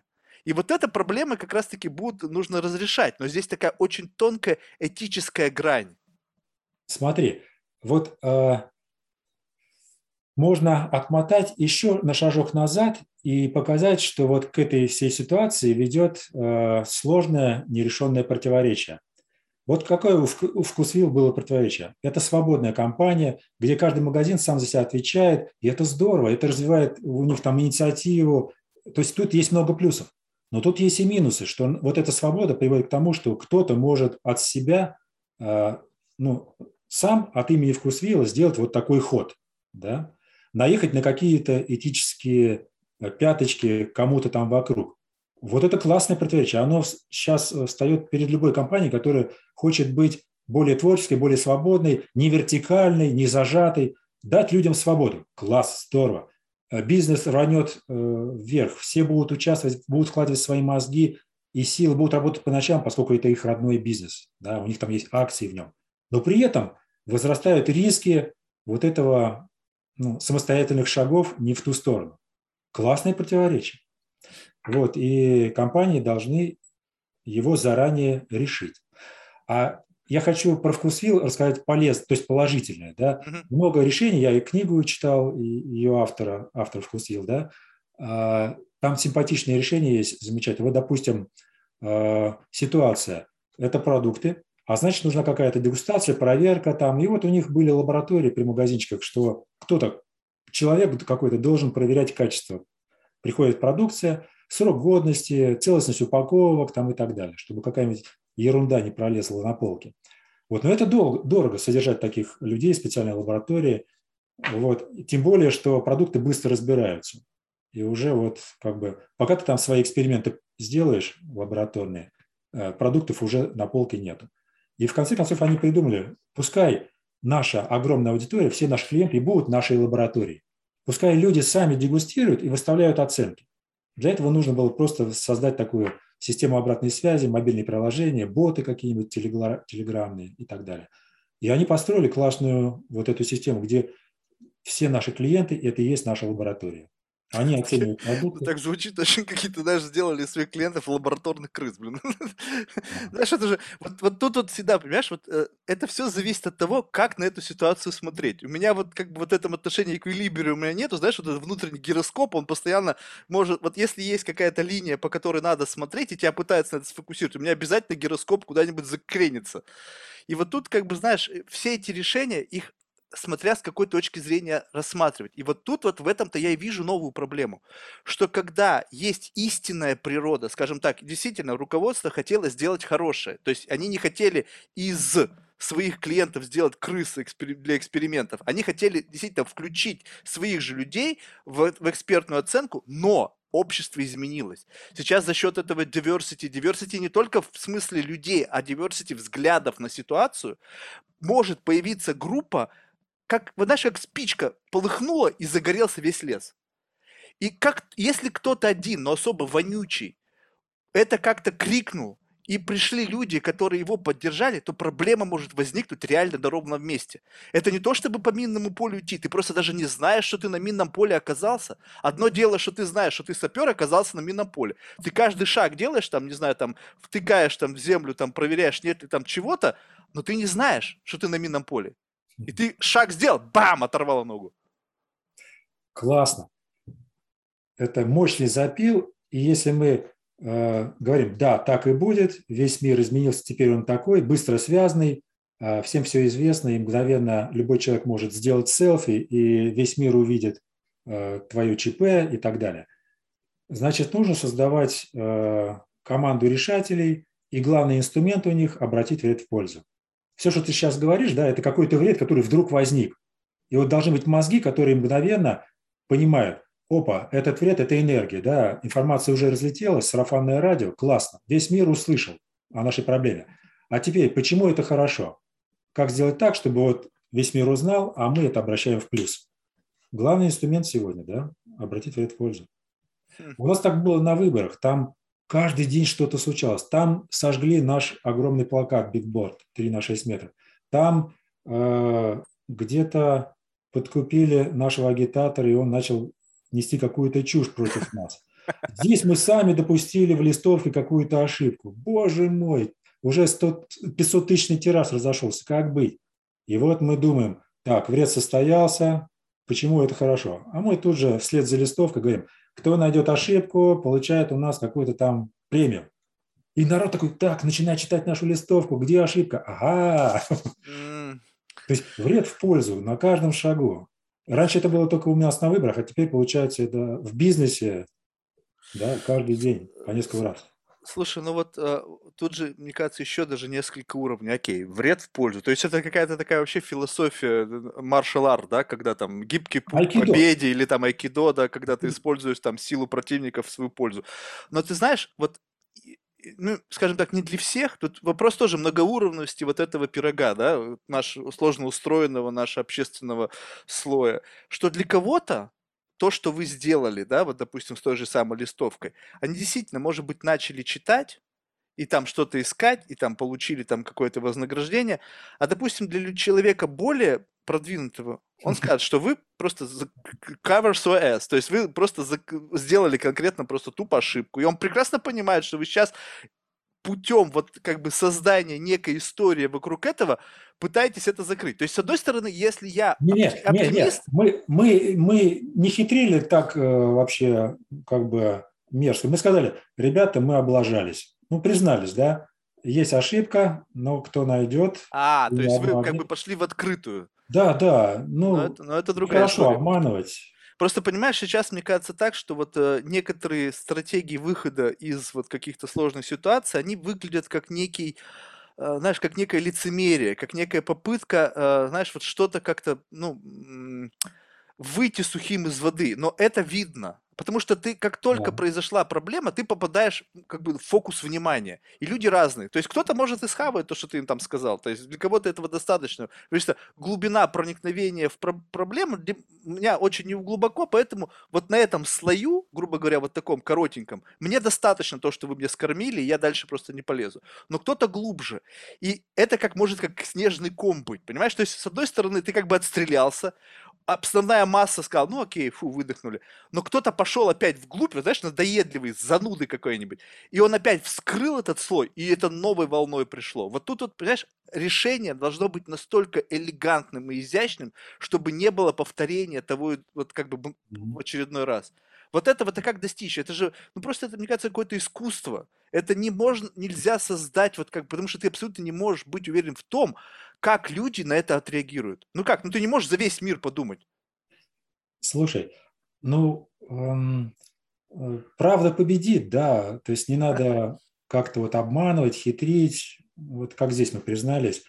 Это с одной стороны, это вот про этические вопросы. А давай я сейчас пару примеров приведу, где вроде бы и этика как-то ну, не понимается. Чисто организационная проблема, и там тоже можно обратить вред в пользу. Смотри, вот э, давно-давно на каких-то выборах в какой-то республике э, пригласили спасать кандидата. Нашего кандидата хорошего облили грязью.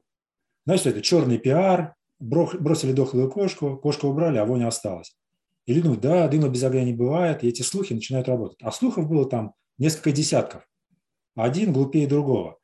Против слухов очень трудно работать. Да? Мы сами их никогда не распространяем. Мы не занимались черным пиаром. Но вот нас пригласили защитить человека. Его уже облили грязью. И какие-то люди поверили, как быть со слухами. И вот первое решение, которое только приехали сразу. Завтра, какая главная э, газета у вас в республике? Вот такая-то. На первой полосе, пожалуйста, распечатаем все слухи. Опа, и что-то получилось. Ну, во-первых, штаб был против. Как это? Сами против себя. Это негатив. А, ну, страшно, да? Но вот перебороли, убедили, и получилось хорошо. На первой полосе выходит там э, три десятка слухов, а они все друг другу противоречат. Mm. Да? И люди понимают, о, я вот это слышал, и вот это слышал, а это что-то новенькое. А когда они все 30 слухов читают, понимают, что это вообще бред. А кто этот бред распространяет? А у нас главный конкурент нашего кто? Вот этот. Понимаешь? Ну вот как бы вред. Но, но это, понимаешь, вот, а как вот откуда вот это вот чувство вот этой смелости? Ну, понимаешь, это достаточно такой очень не то чтобы противоречиво, я понимаю логику этого всего, но это смелый поступок, потому что ты все равно толкаешь камень с горы, и ты его не сможешь остановить. Вот откуда уверенность в том, что вот за счет того, что люди увидят противоречие этих слухов, а потом они э, в своей голове э, сложат пазл и поймут, что эти слухи распространял его оппонент, либо там есть подталкивающие вещи, которые помогают людям прийти именно на ту ветку рассуждения, которую ты от них ожидаешь. А, мощный вопрос. Дело в том, что эта, ну, как бы статья в газете была не единственная. Там было еще масса других ходов, и радиоролики, и встречи, и листовочки, и все било в одну точку. А, да? понятно. Доказать, что это слухи, и что их специально распространяют. Вспомните, каким был нормальным человек. Вот, у меня видеоролик потрясающий есть вот про эти слухи. Но здесь мы не сможем его показать, да? Ладно. Ну, вот как-то так, да. Слушай, а как вот часто приходится самому удивляться? Ну, то есть, понимаешь, это, мне кажется, с годами уже вот э, удивление, вот этот внутренний эксайтмент, он угасает. Ну, потому что уже, знаешь, как бы все видел, все слышал. Ну да, мир меняется, но что-то новое, это всегда хорошо забытое старое, можно найти связки с прошлым. И вроде бы все равно никак, нету какого-то внутреннего драйвера. И постепенно, ну, единственный драйвер, может быть, это когда ты сейчас занимаешься образовательной практикой, учишь кого-то, видишь глаза горящих людей, которые удивляются тому, что ты уже как бы пережил много много раз, и тебя это, может быть, наполняет в силу того, что, ну, вот я чему-то научил человека, какой-то инсайт открылся. Вот, вот это. Но вот лично для себя, вот на профессиональном уровне. У, знаешь, удается удивляться чему-то? А, продолжаю удивляться красивым решениям, но просто сам в шоке. Вот только-только это была какая-то суперсложная задача, там, 10 лет ее не могли решить, колоссальные затраты. И вдруг я вижу простейшее копеечное решение. Господи, почему до меня его не видели? Вот это удивляет. Как я сам до него докопался, вот это чудо. Э, ну, это все сохраняется. А еще меня удивляет э, то, что вот многие красивые решения можно превращать в методику, какой-то инструментик, в метод. Меня это тоже как-то вставляет. Это удивительно, что в следующий раз, столкнувшись с похожей проблемой, я ее решу быстрее, поскольку я превратил ее в какой-то инструмент. Это удивляет. Слушай, а действительно, ведь это так оно и есть. В силу того, что мы живем в высококонкурентном мире, где в одном сегменте, и раньше этого никогда не было, то есть конкуренция была условно всегда, но представь себе, какое сейчас многообразие абсолютно плюс-минус идентичных компаний, которые как методом копипастинга, да, то есть, допустим, мы делаем что-то, потому что вот этот этот делает, и как бы это приносит ему пользу, давайте мы это тоже сделаем с некоторой там небольшой отличием, там каким-то конкурентным преимуществом, но тем не менее. И за счет того, что э, гигантско разрослось количество однотипных по принципу бизнесов, они могут наступать на одни и те же грабли, и под эти грабли можно найти какое-то решение. То есть, получается, и это стало возможно именно поэтому, что ты стал некоторые решения превращать в методологию. Либо это просто так должно было быть, вне зависимости от того, что мы живем в высококонкурентном мире. Ну, знаешь, это, наверное, от того, что задачи настолько разные. Казалось бы, у меня уже тысячи задач, решенных за плечами, но вдруг находится какая-то, под которую э, общие ядерные методы помогают, но там есть какая-то своя специфика, и эта специфика выводит на новые инструменты. Меня удивляет, что задачи настолько разные. Хотя их уже тысячи решено, и бизнес повторяемый, да, вот, как ты говоришь, одинаковые совершенно компании. Но на наш век хватит. Почему-то появляются совершенно новые задачи. То есть нельзя все положить на алгоритм и поручить роботам. Все задачи уже в прошлом, вот тебе алгоритм, ты решишь любую. Нет, появляются какие-то новые аспекты. А появление новых вот сложностей это чем, чем обусловлено? Тем, что мир меняется, тем, что жизнь меняется, либо просто глубина проблемы, как бы проблема уходит вглубь. Что, как бы, знаешь, как вот когда проблему сверху решают, а, один слой убрали, ниже, ниже, ниже, но все равно как бы вот эта а, проблема корпоративной борьбы, она никуда не делась. То есть э, просто мы реш... убираем все несовершенства, они убираются, убираются, убираются, и мы уходим вглубь, и вот там в глуби начинаются такие проблемы, то есть э, которые, ну вот просто пока не были разрешены. Да, да, скорее всего второе. Вот это послойное, цивилизация послойно решает свои задачи. Да? И сейчас мы на каком-то очень глубоком слое. Ну, интересный образ.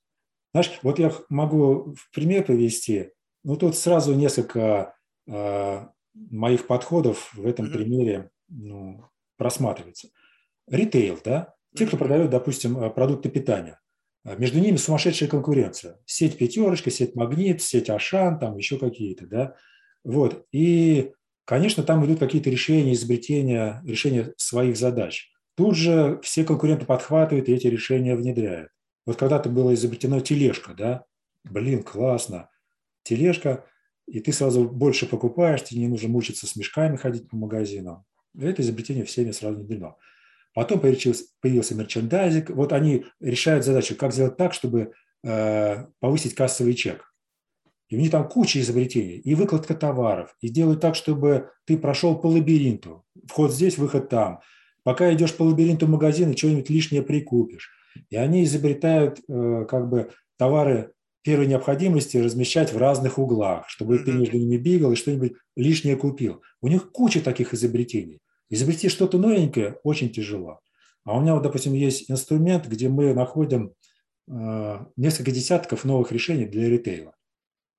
Полномерно перерабатывая по какому-то по специальной методике вот их ограничения. И вот одно из решений там такое. А, допустим, есть скидка на пельмени. 30%. Иногда такие бывают, заманивают людей. И вот стоит человек, у которого бабушка, допустим, да, пенсионерка, э, скидка на пельмени, здорово. Она бы купила себе там, не знаю, 20 пачек, ей бы хватило на целый год, она защитила себя от инфляции, и она скидку получила. Но куда ей 20 пачек пельменей девать? У нее морозилка забита уже, или вообще нету холодильника, да? а на улице лето. И вот у нас правильная задача. У бабушки нету морозильника, но она покупает 20 пачек пельменей. Или усложним, тысячу пачек пельменей. Ну, 100. Тысяча ей не нужно, да? 100 пачек пельменей. А морозилки у нее нету, как быть? И тут же эти самые ритейлеры или участники семинара находят решение.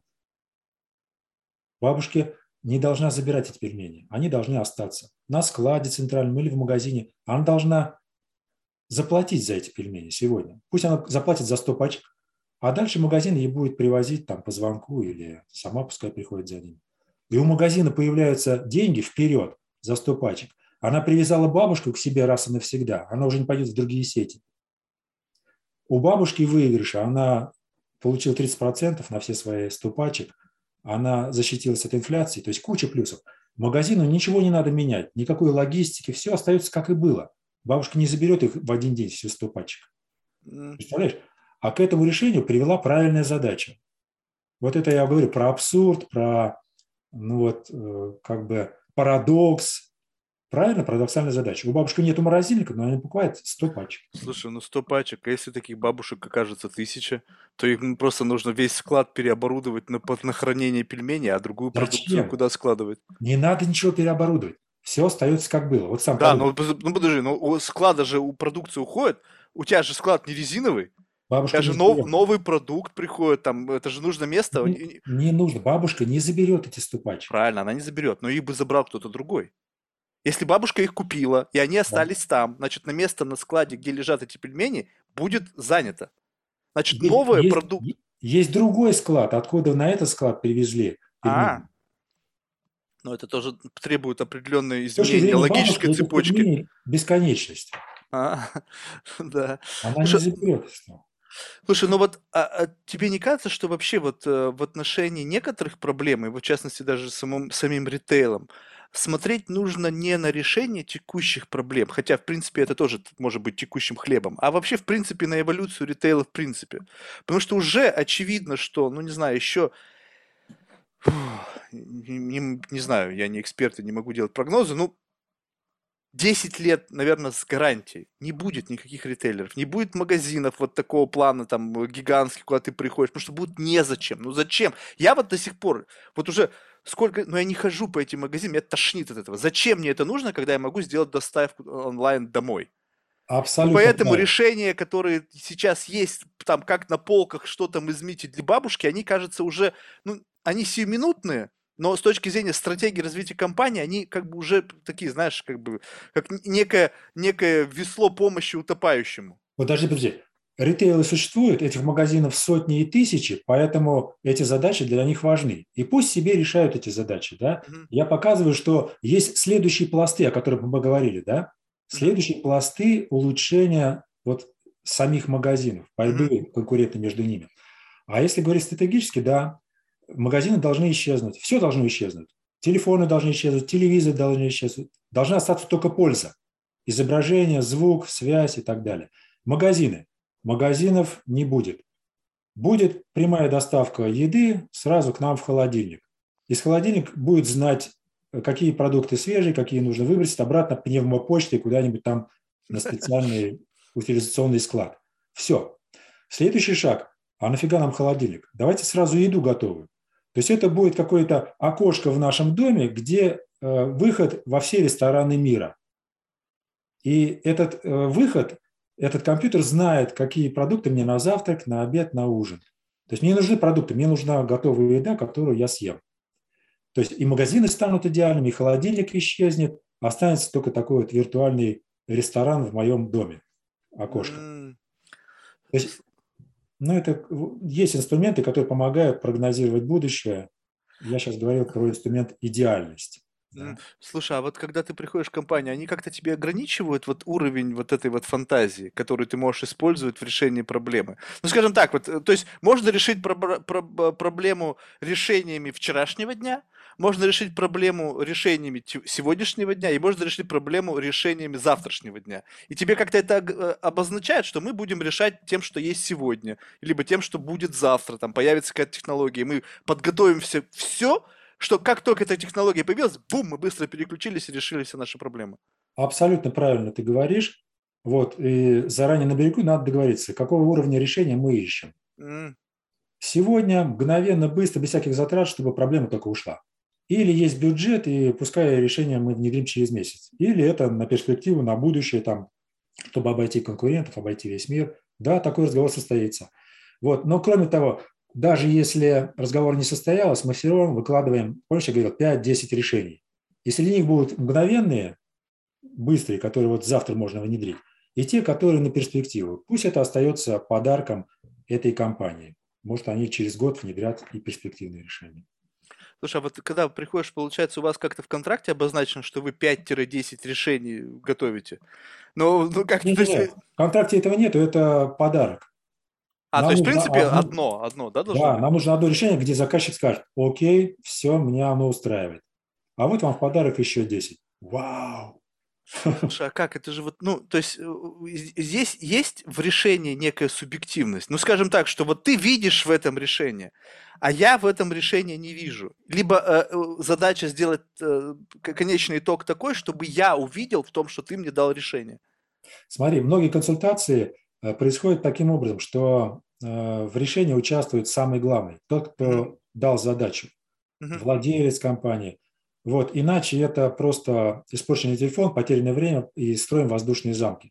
Можно строить всего командой решения, но пока это не посмотрит главный, это будет просто вилами по воде. Мгм.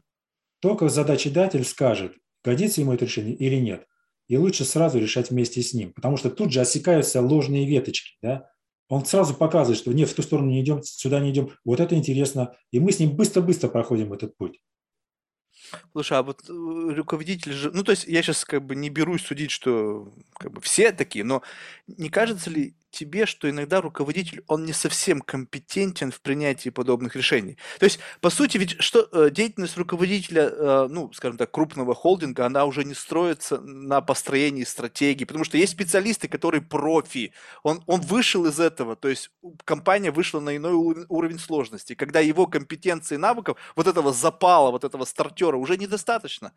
Но он по-прежнему начинает решать вопросы, которые находятся за пределами его компетенции. Окей, исправляемся. Это не э, директор компании, это тот, кто принимает решения. решена задача или нет. Тот, кто поставит подпись «внедряем, не внедряем», вот этот человек должен присутствовать при решении.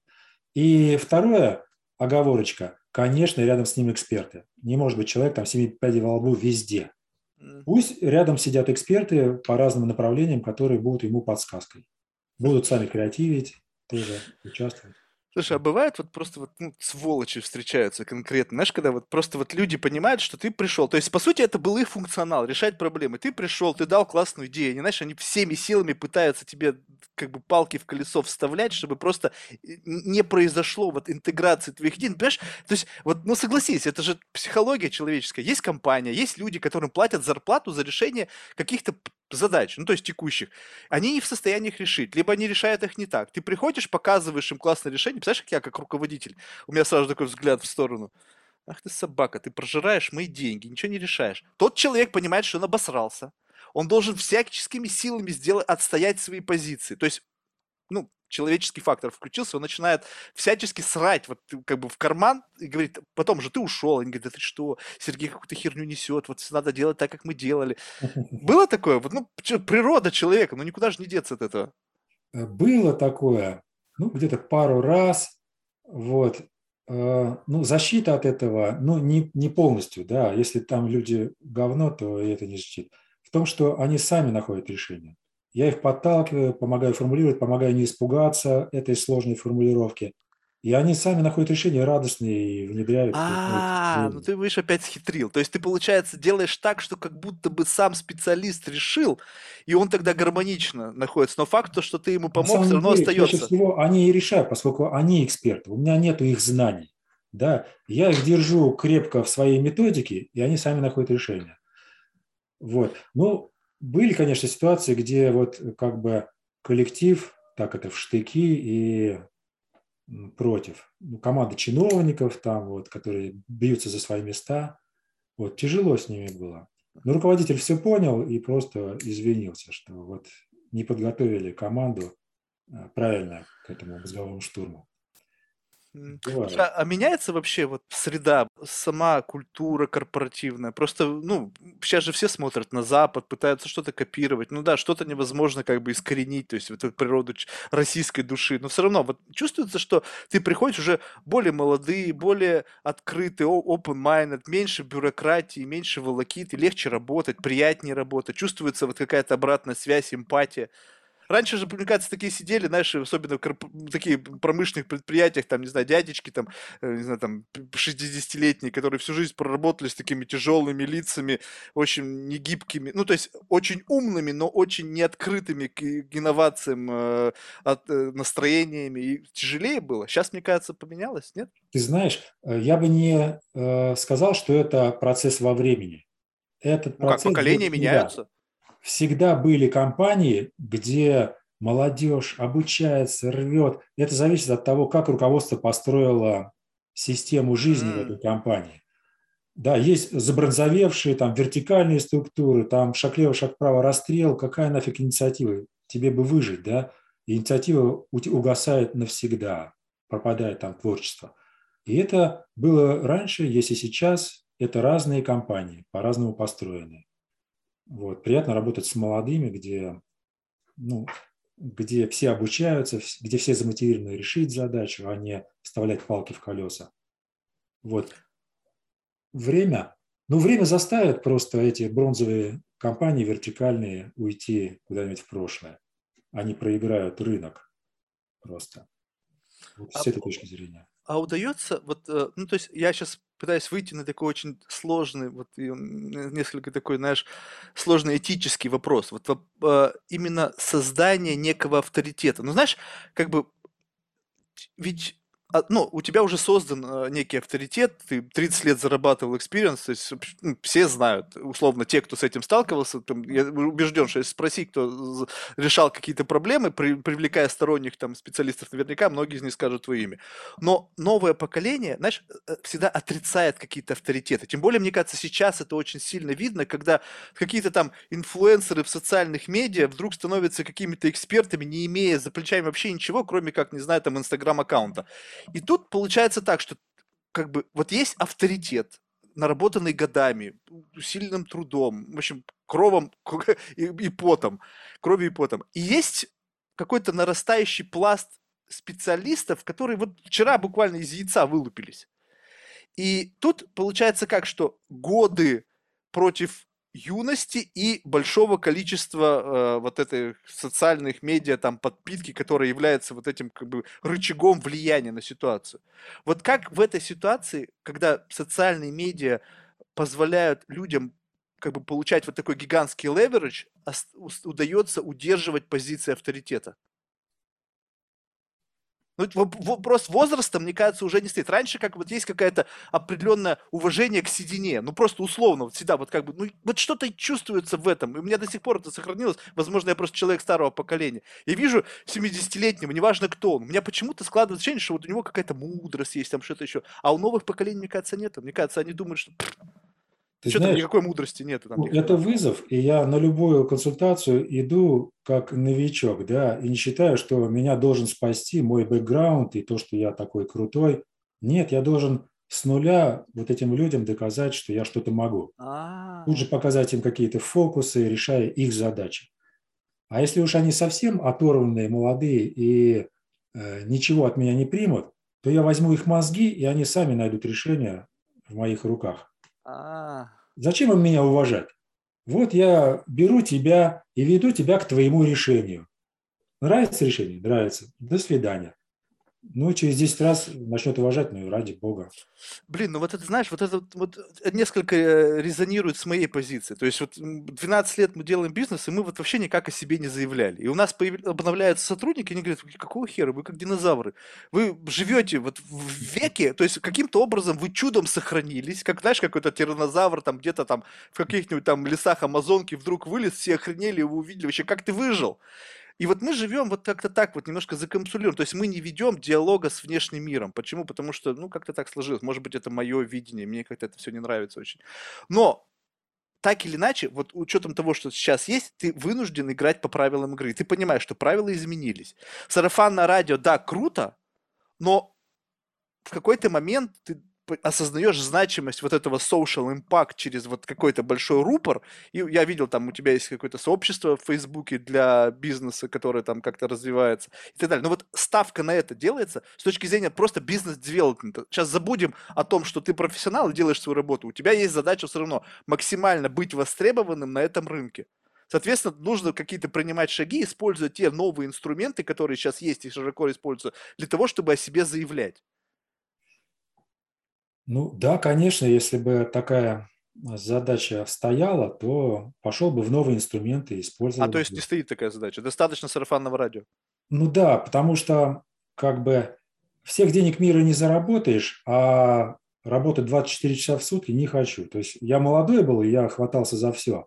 А сейчас хватает вот того, что есть. И ну я как? боюсь. Ну, можно школу свою построить, то есть свой маленький там Маккинзи, там а Сергей Фаер, там, не знаю, and Company, родить наследников, там, условно, передать свои инструменты в руки, создать команду, и вот уже, пожалуйста, объем, ты не 24 часа работаешь, ты просто э, создал внутри, ком... научил, передал мастерство там каким-то последователям, и ты уже больше объем обрабатываешь. Правильно все говоришь, но ты же слышал, это мое хобби, да, я сам хочу кайфовать, Никто решать. не отрицает, ты будешь там с мастодонтами работать, а не с кем-нибудь, кто попроще, у кого денег поменьше, но все в карман, все в пользу. Либо это ты э, понимаешь, что это твое имя в этом замешано, и э, есть определенная как бы вот, ну, это же репутационная проблема. То есть одно дело, когда ты сам облажался, ты себе это условно можешь объяснить. А другое дело, если ты кого-то научил, а плотник там не, не сплотничал так, как нужно, и в конечном итоге это прилетело тебе. Не, ну это решается, потому что э, люди понимают, что, ну, сейчас это есть, да, что дешевле обратиться к моим ученикам, ну, понятно, что там и качество будет решение какое-то другое, да, но они это осознают. Во-вторых, есть, э, ну, команды, э, которые решают с моими инструментами, я просто на подхвате помогаю им и могу как бы защитить их, защитить от каких-то там неправильных решений, подкинуть своих идей. Вот, все, что ты говоришь, да, есть но для меня это как бы вторично. Да. Mm. Я живу в своем хобби, мне нравится решать задачи, это приносит деньги. А строить бизнес на тиражирование а, вот, методов, Это я делаю, но за шкирку и так вот нехотя Хм. Любопытно, любопытно, согласись, ты учишь компаниям, ну, то есть ты помогаешь компаниям расширяться, а сам как бы не, не особо вот на этом Да, сапожник без сапог. Это вот мой грех. Меня за это ругают мои партнеры, ученики.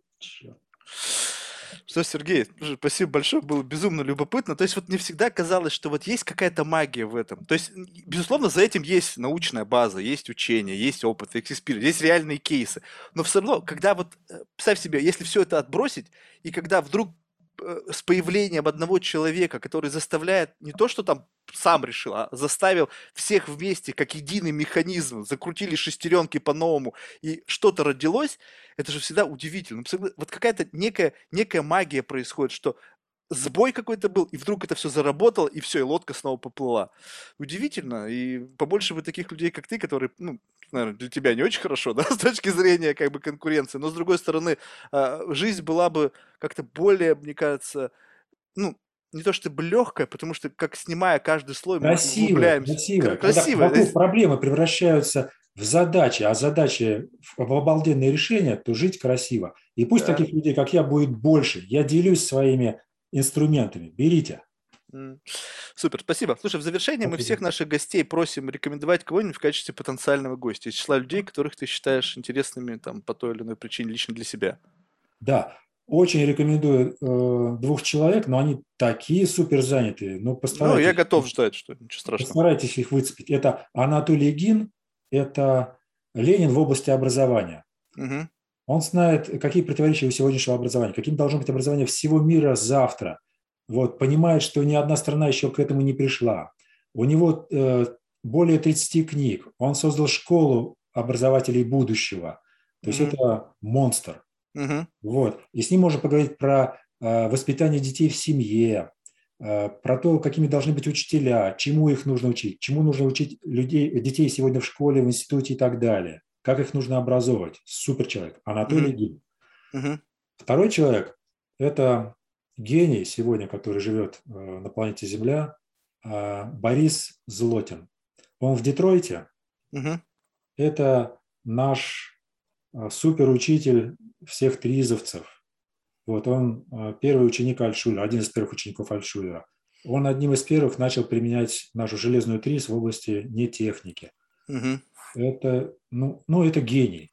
Вот интересно пообщаться с гением, который живет сегодня рядом с нами. Борис Да. Супер. Классная рекомендация. Что ж, обязательно свяжемся. Постараюсь быть максимально настойчивым.